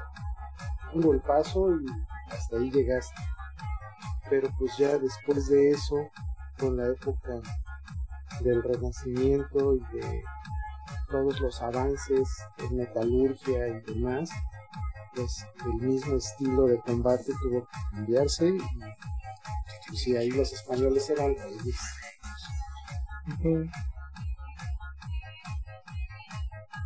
Y bueno, no, no quiero irme también sin mencionar a una de mis películas favoritas de todos los tiempos, que surgió por ahí del año 1997, de un tal Paul Verhoeven, Verhoeven, no sé cómo se menciona, El pero que es joven, ¿no? Algo así. Juven, algo así, pero que es Starship Troopers, que para mí es, me quito el sombrero ante esa obra maestra, que es una película maravillosa, para mí me encanta, siempre que puedo la veo.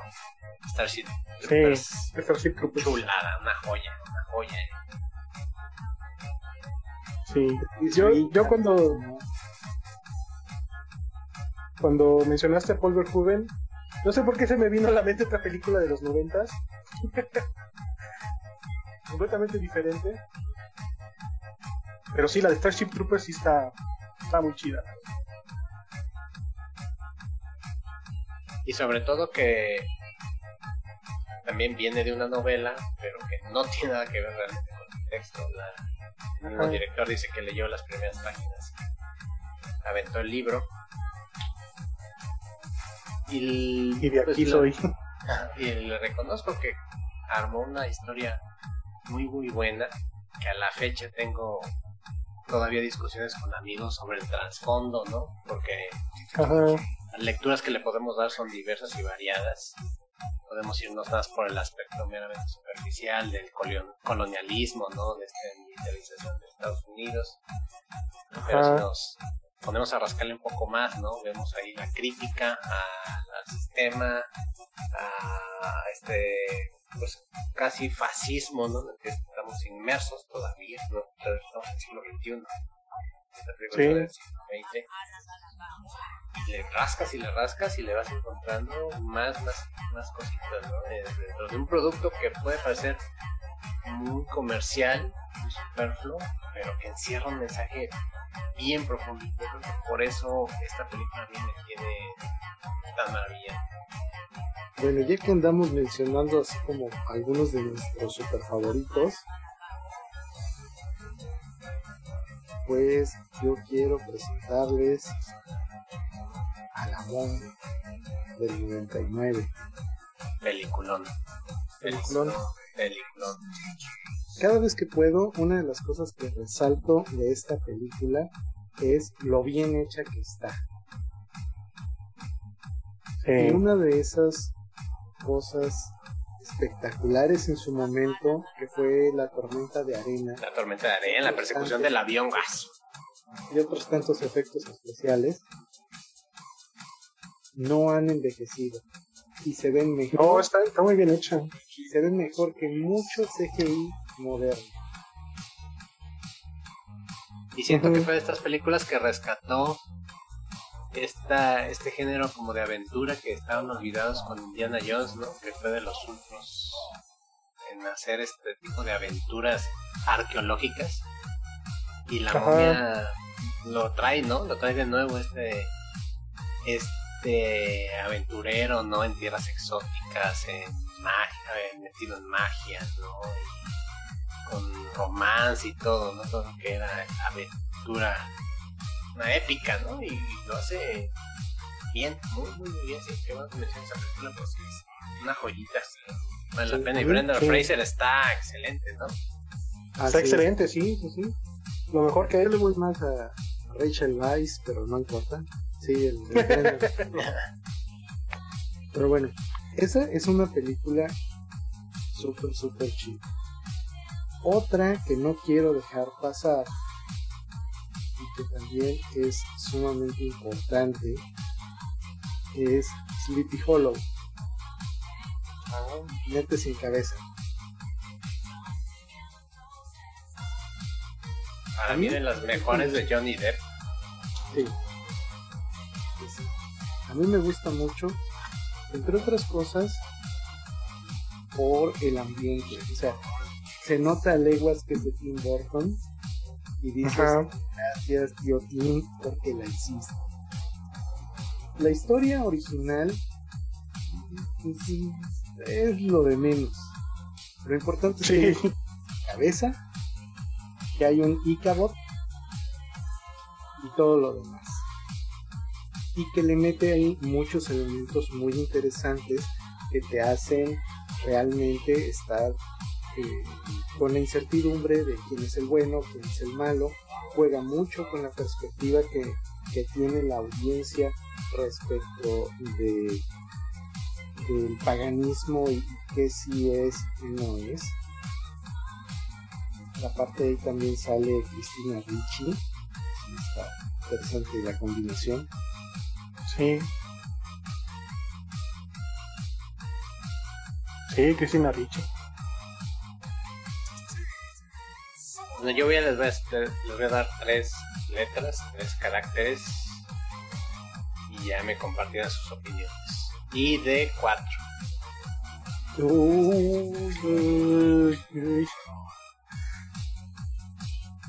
Debo decir que esa película cuando la vi por primera vez me gustó mucho, tanto que la fui a ver siete veces al cine.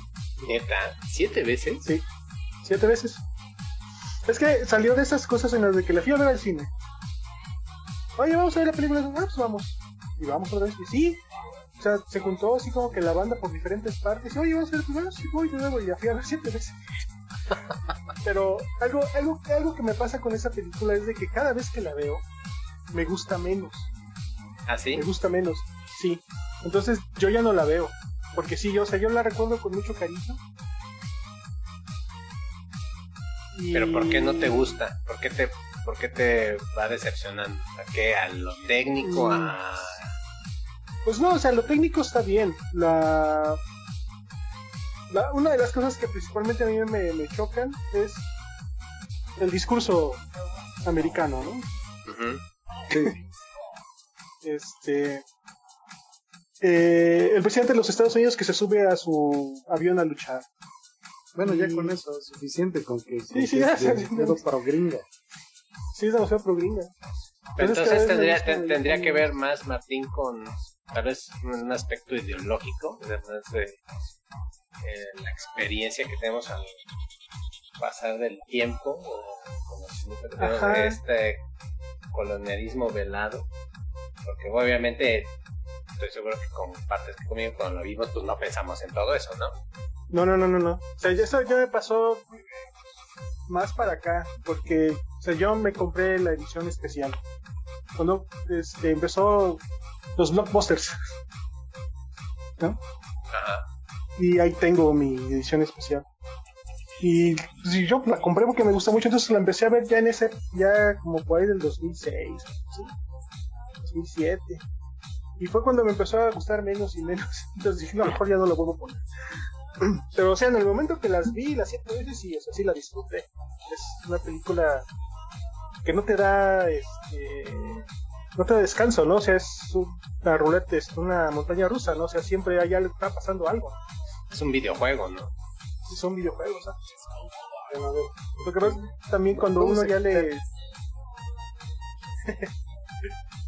Yo creo que cuando ya le entra a uno estas cosas de andar criticando o, o las cuestiones ideológicas, ya es luego es muy difícil volver a ver las cosas de otra de la misma forma.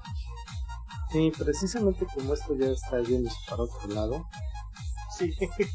voy a traer una película del 94 que marcó toda una generación.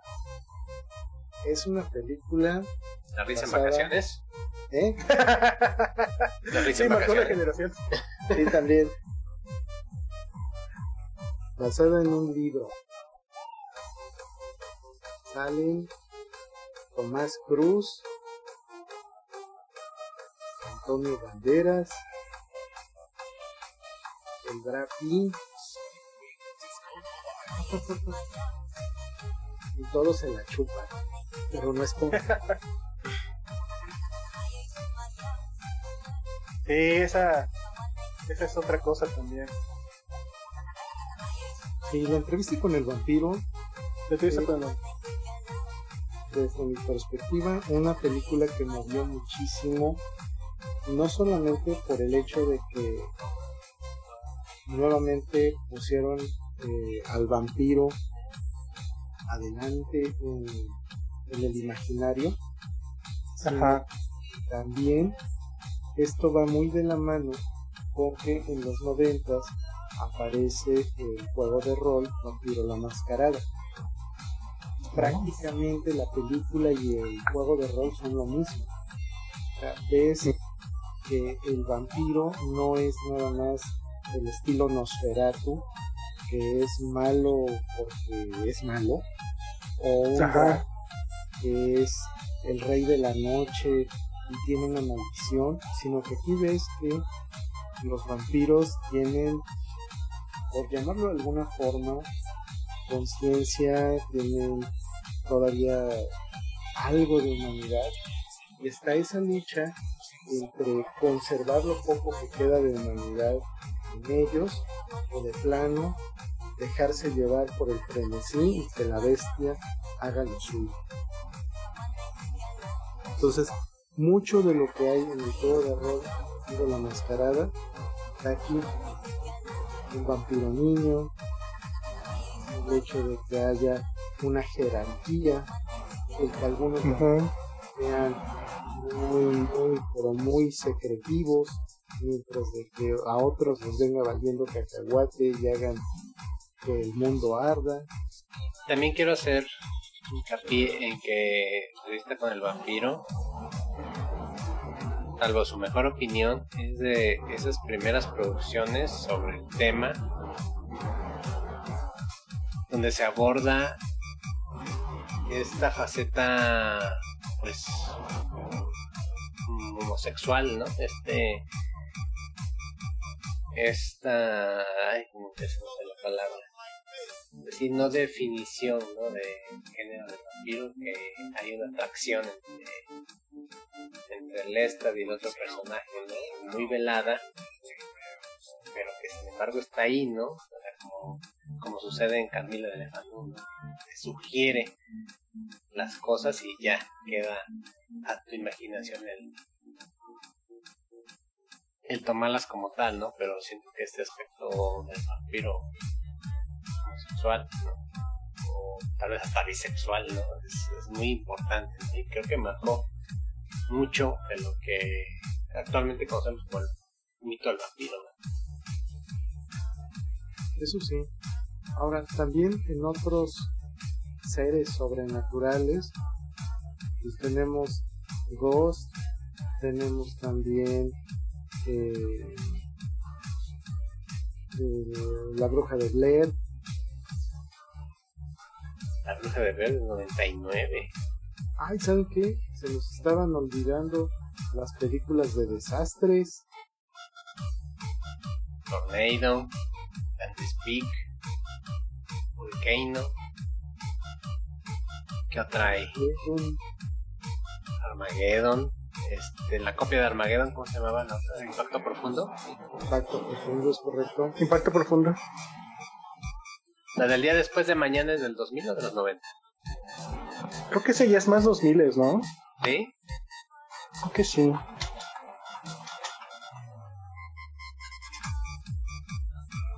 No, 2004. Ah, ya, ya es más, ya más para acá. Sí. Pues ahí de los de desastres, la que a mí más me ha gustado ha sido El Pico de Dante. Sí, está chida. A mí Tornado. Esa me gusta. Ah, Tornado era una, una soberana.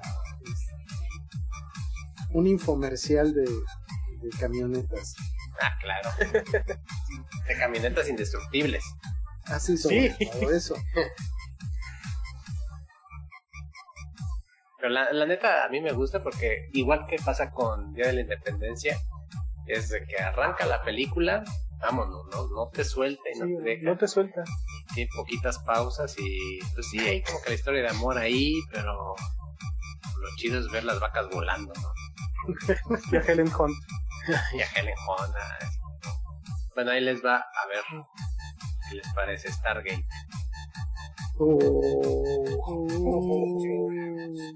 Esa Yo es siento, otra yo, siento que es menospreciada, no sé ustedes. ¿Qué opinan? Sí, es menospreciada. Es Sí, sí, menospreciada. bastante. Bastante, bastante menospreciada. Yo la vi hace poquito. La verdad no me acuerdo por qué.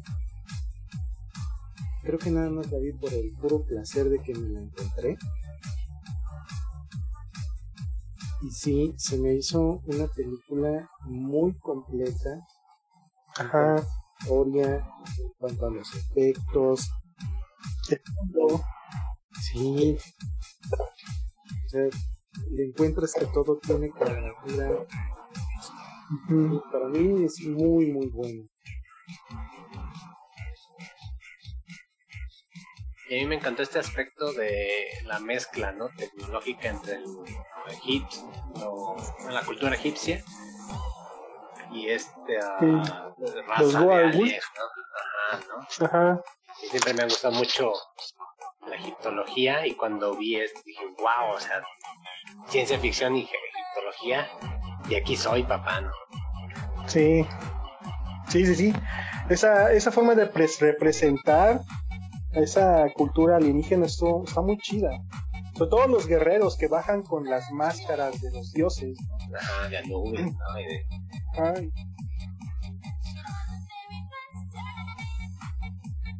Sí, y que cada extraterrestre era un dios, ¿no? Ajá. Esa, esa está muy, muy, muy chida esa película. Y la serie también. Así esa no la he visto. ¿Sí, sí vale la pena? Sí, sí vale la pena. Tiene como 13 o 14 temporadas, creo. Sí, está larguísima. Está larguísima y tiene un spin-off que se llama Stargate Atlantis. Ajá. Está buena. Es que no sé ustedes, pero a mí, o sea, sí me gusta Stargate todo. Pero no sé, siento como que o le cortaron o les faltó, o sea, como que al final como quedó, "Mm, faltó algo por ahí, ¿no? A lo mejor pensaban hacer una película más larga o una secuela, no sé. Pero sí, es una buena película, pero al final como que me queda debiendo un poquito, ¿no? No sé. No- Es que creo que la que idea cierra original. así. Ajá, es que creo que la idea original es que iban a ser tres. Oh, ya. Iba a ser una trilogía, pero como no pegó, todas esas ideas que seguían las exploraron mucho en la serie. Sí, o sea, yo, yo me acuerdo que algo así por ahí lo vi. Que iban a hacer, iba a ser una franquicia, porque querían hacer, era la misma idea que tenían con Día de la Independencia, ¿no? Iban a hacer también Mm. varias películas, pero pues también no, no, no sé, esa sí pegó y nada más hicieron una. Ajá, pero Día de la Independencia sí cierra bien, ¿no? O sea, Ajá. matan a los, a los aliens y ya, ¿no? Pero aquí como que se queda, bueno, me queda ese, ese sabor, ¿no? Un poco amargo de, bueno, ¿y qué? ¿No? ¿Qué pasó, no? ¿Qué pasó con esta cultura? ¿Qué, qué fue, no? Para mí, Sí, es tipo de que personas me quedó un poquito de ver. Ajá. Yo que tengo todo eso, lo exploran mucho ya en la serie, porque la serie empieza justamente después del final de la película. Ah, mira, bueno que me dices para, que- para verla. Ya pensé que no valía la pena tanto este, en la serie. O sea, de, ciencias, de series de ciencia ficción, pues, igual puede haber más, este, mejores. Lo que tiene esta es de que es más de acción. Sí, ahí te escucho, Mate. eh, yo que eh, siento que es más de acción que ciencia ficción pura, porque la película se me hace más de ciencia ficción. Pero la, peli- la serie sí es para mí más de acción. Más algo así como... Es que en la, serie, en la serie ya te dan chance de, de pasar por los por los portales, lo cual es la, Ajá, sí. la película. Entonces, como ya te dejan por sentado que, que existe el dominio sobre los portales, pues ahora sí ya no es márcale y llégale. Ajá. Sí, sí, sí. Es también mucho de exploración porque encuentran muchos mundos. Sí, sí. Y es que en la, en la película solamente viajan a uno. Sí, exacto. Y ya te explican de dónde vienen los portales, quién los crearon. Sí, pero eso yo creo que ya sería para otra ocasión. Sí, y, y de hecho, aquí aprovecho y hago rápidamente el paréntesis rolero. Existe el juego de rol de Stargate que va Está muy, muy de la mano con la serie, a tal grado que tienen varios de los episodios como si fueran aventuras para el juego de rol. O sea, Órale, qué chido. Eso sí, está carito. O sea, los episodios de la primera temporada en formato jugable para el juego de rol, 60 dólares. Sí está caro. Sí. Si quieres perderle el amor a 10 dolaritos, con eso pagas el PDF de el manual de reglas. Ahora que si te quieres ver más nice con tus dados exclusivos, solamente por 44.99. Oye, Ah, no, sí. Está carito. sí. En físico, el, el manual anda en los 60 dólares. Y la pantalla del Game Master, que aquí se llama Game Master, 20 dolaritos. No, sí está. Está carito. Se, se nota que es de Warner, ¿va? Y las licencias están caras. Y por si son ustedes de los fanáticos de las minis, hay miniaturas de a 10 dolaritos cada una. Ah, pero No, pues, ¿qué hacen? Pues una de esas miniaturas son los aritos de teletransportación.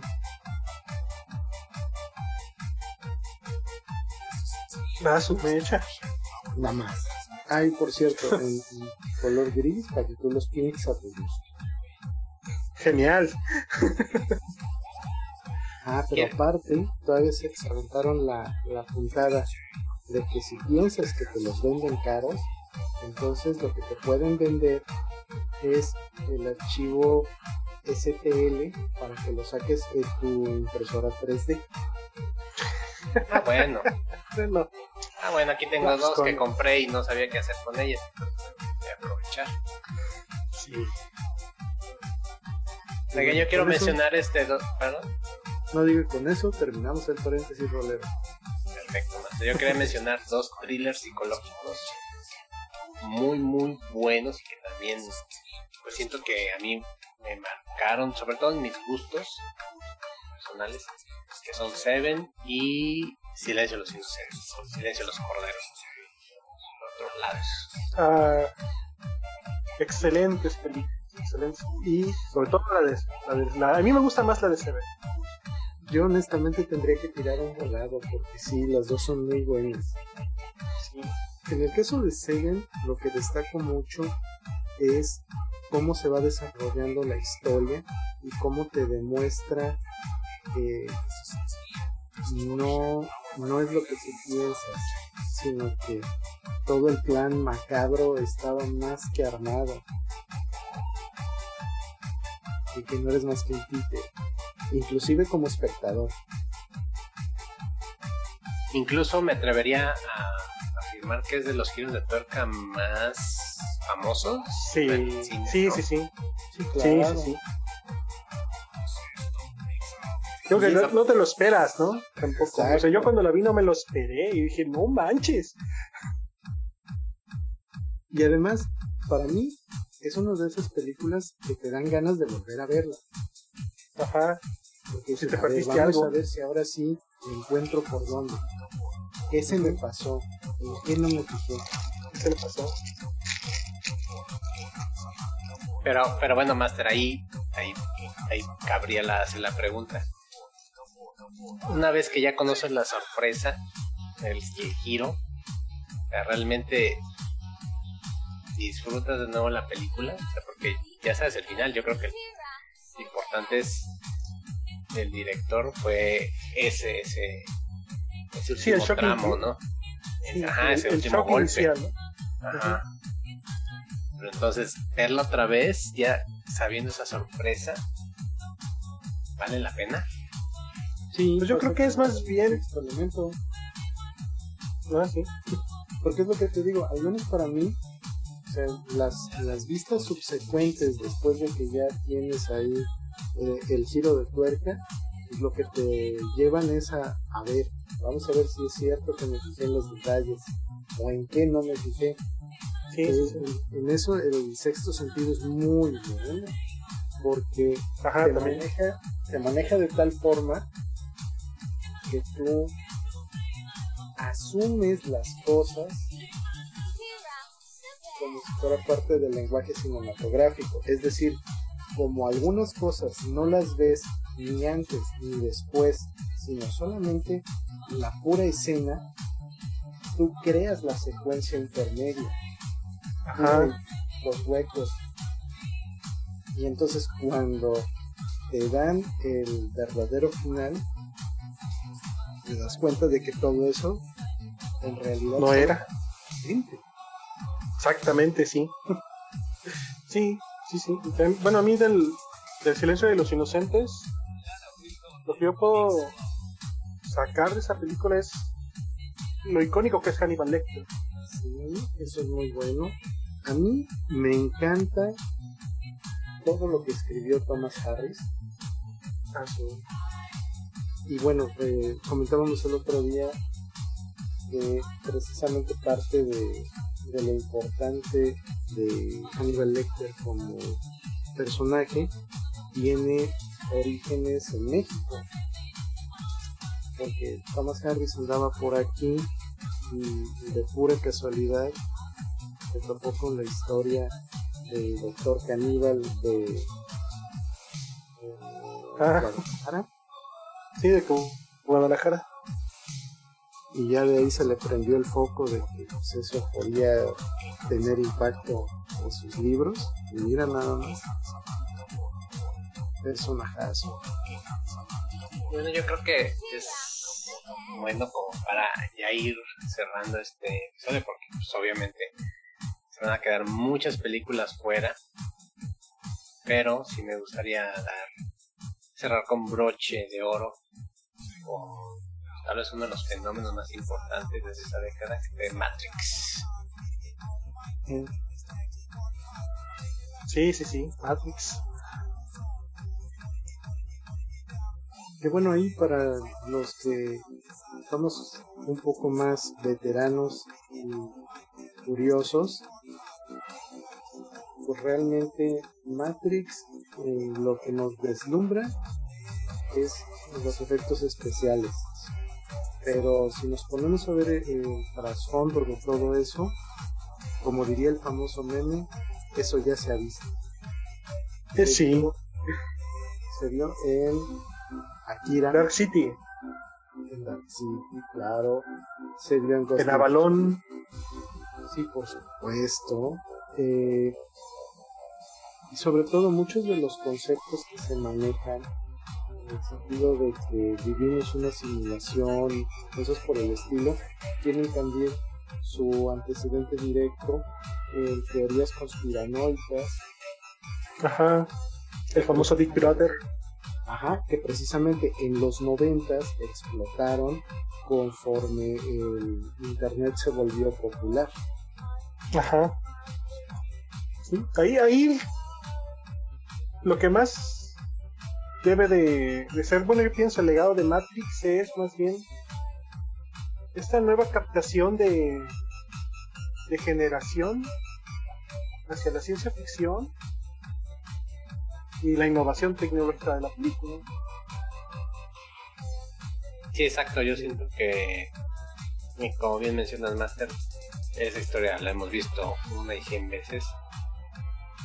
Eh, no inventó el hilo negro, pero sí, sí nos trajo una, una visión fresca ¿no? de la ciencia ficción que se venía haciendo en los 60, 70, 80. Ajá. Y aquí sí. como que fue una... Sí, pues es refrescar el género, ¿no? Darle otra visión, ya in, eh, incorporar el internet, las computadoras, ¿no? Todas estas nuevas tecnologías para ese tiempo, ¿no? Toda esta forma nueva uh -huh. de ver la vida, nuevas formas de vestir, ¿no? Nuevas formas de ser. Uh -huh. Entonces, eh, más que méritos guionísticos, por así llamarlo, ¿no? Siento que es más el fenómeno cultural, ¿no? De, de ese momento que estábamos ante el miedo del Y2K, ¿no? Estábamos. Ajá, también. Pues, toda esta revolución de la tecnología en que ya muchos ya teníamos computadoras en nuestras casas, ¿no? Entonces siento que pues cayó como anillo al dedo en un buen momento para darnos a entender que, bueno, la ciencia ficción no solo son alienígenas, ¿eh? no solo son este, Ajá, exactamente. viajes en el tiempo, ¿no? Hay otras cosas más allá. Sí, sí, sí. Mencionas eso, yo quiero hacer ahí un, un, pequeño paréntesis. Me voy a volver hijo de los paréntesis. Pero hay una película del 98 que parecía ser ciencia ficción. Parecía ser una teoría conspiranoica llevada al cine. Y probó ser una premonición. Les hablo... ¿12 monos? No, también esa es chida, pero no. Yo les hablo de... Vacaciones del terror. Enemigo del Estado del 98. Ah, Will Derechazo Smith. bueno, por lo que traigo a colación esta película es porque eh, Enemigo del Estado a mí me encanta porque muestra de una forma muy exagerada si ustedes gustan cómo es que esas agencias que nos protegen y nos vigilan o nos vigilan y nos protegen pues a veces están más allá de donde deberían estar es decir, esas líneas divisorias entre la seguridad y la privacidad quedan muy veladas, muy borrosas, mejor dicho. Y es una alegoría a la obra de 1984, solamente que con tecnología. Y es una es una película tan interesante en ese sentido que después la vuelven serie de televisión. El protagonista es Jim Caviezel y eh, la serie se llama Person of Interest. Ajá, sí, sí. Buena, porque sí tiene la esencia de, de esa manipulación de los medios, las cámaras, los satélites, las cuentas bancarias, todo lo que hoy en día vemos como manejo de la información, minería de datos y similares. Y ni qué decir de la invasión a la privacidad, que ya con nuestras redes sociales y los celulares y cosas por el estilo, pues estamos un poquito más adelante de lo que esta película y la serie Disneyland.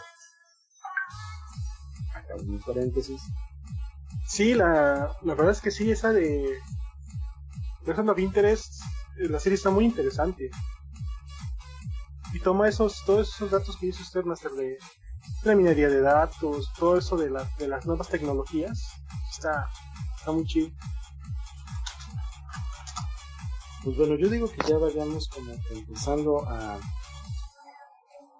aflojar este, las las cortinas para ir cerrando el changarro.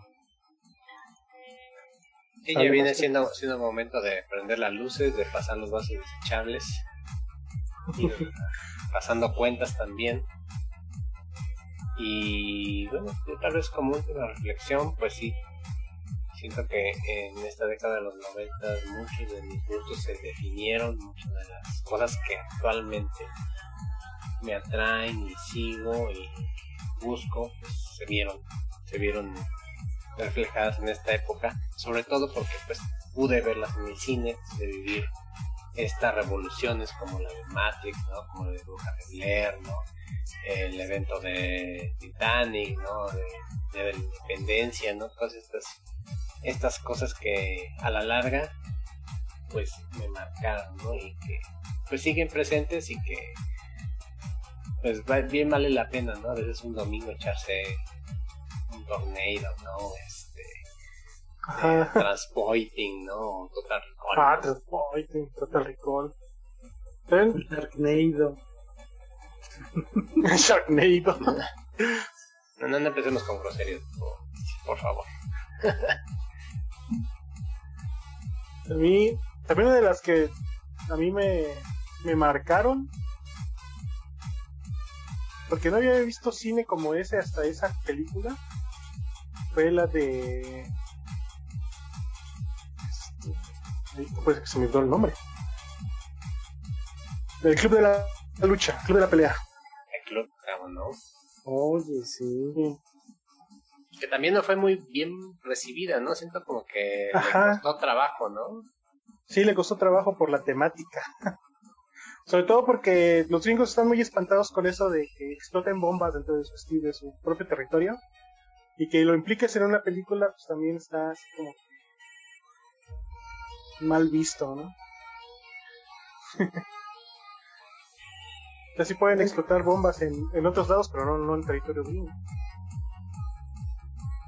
Ahí también hay que rescatar mucho que la el libro en el que está basado de Chuck Palahniuk es también muy bueno y la adaptación es fiel.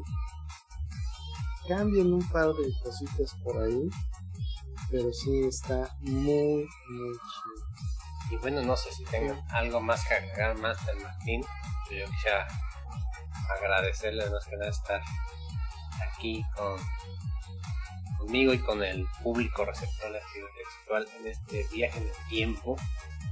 Si, si naciste después del 2000, tienes ya aquí varias referencias para visitar el, cine de los años 90 y entender muchas de las cosas que actualmente estamos viendo, pues de dónde vienen, ¿no? Es una época de cambio, una época que, pues sí, sobre todo tecnológico, ¿no? Como cada cada época se dan ciertos giros, pero aquí vemos mm, pues eh, la maximización ¿no? de los blockbusters donde ya Hollywood siento que se establece como el gigante que es ahora Entonces, estamos viviendo el producto de toda de toda esa historia ¿no? de, de los años 90 sí se vuelve mundial sí bueno, por mi parte, nada más quiero mencionar un par de películas que se nos estaban pasando y que vale la pena que les echen un ojito. Bajos Instintos del 92. Ah, sí. Entonces, tienen que verla. Sí, esa es la que yo me estaba imaginando cuando sacaron el tema de, Star- de Starship Troopers por el nombre del Sí, que también es juego. Y la otra. Pero sí, esa película hay que verla. Y la otra película está también muy, muy buena, que no hay que dejar de ver. Es del viejo oeste. La de los imperdonables. Ah, de Ah, Con Clint Eastwood, ¿no? Sí, Sí, con Clint claro. Eastwood y Danny Glover. No, este, Morgan Freeman. Así es. De que valen la pena, valen la pena. Oigan, mencionamos Pulp Fiction. No, ninguna de No. Tarantino.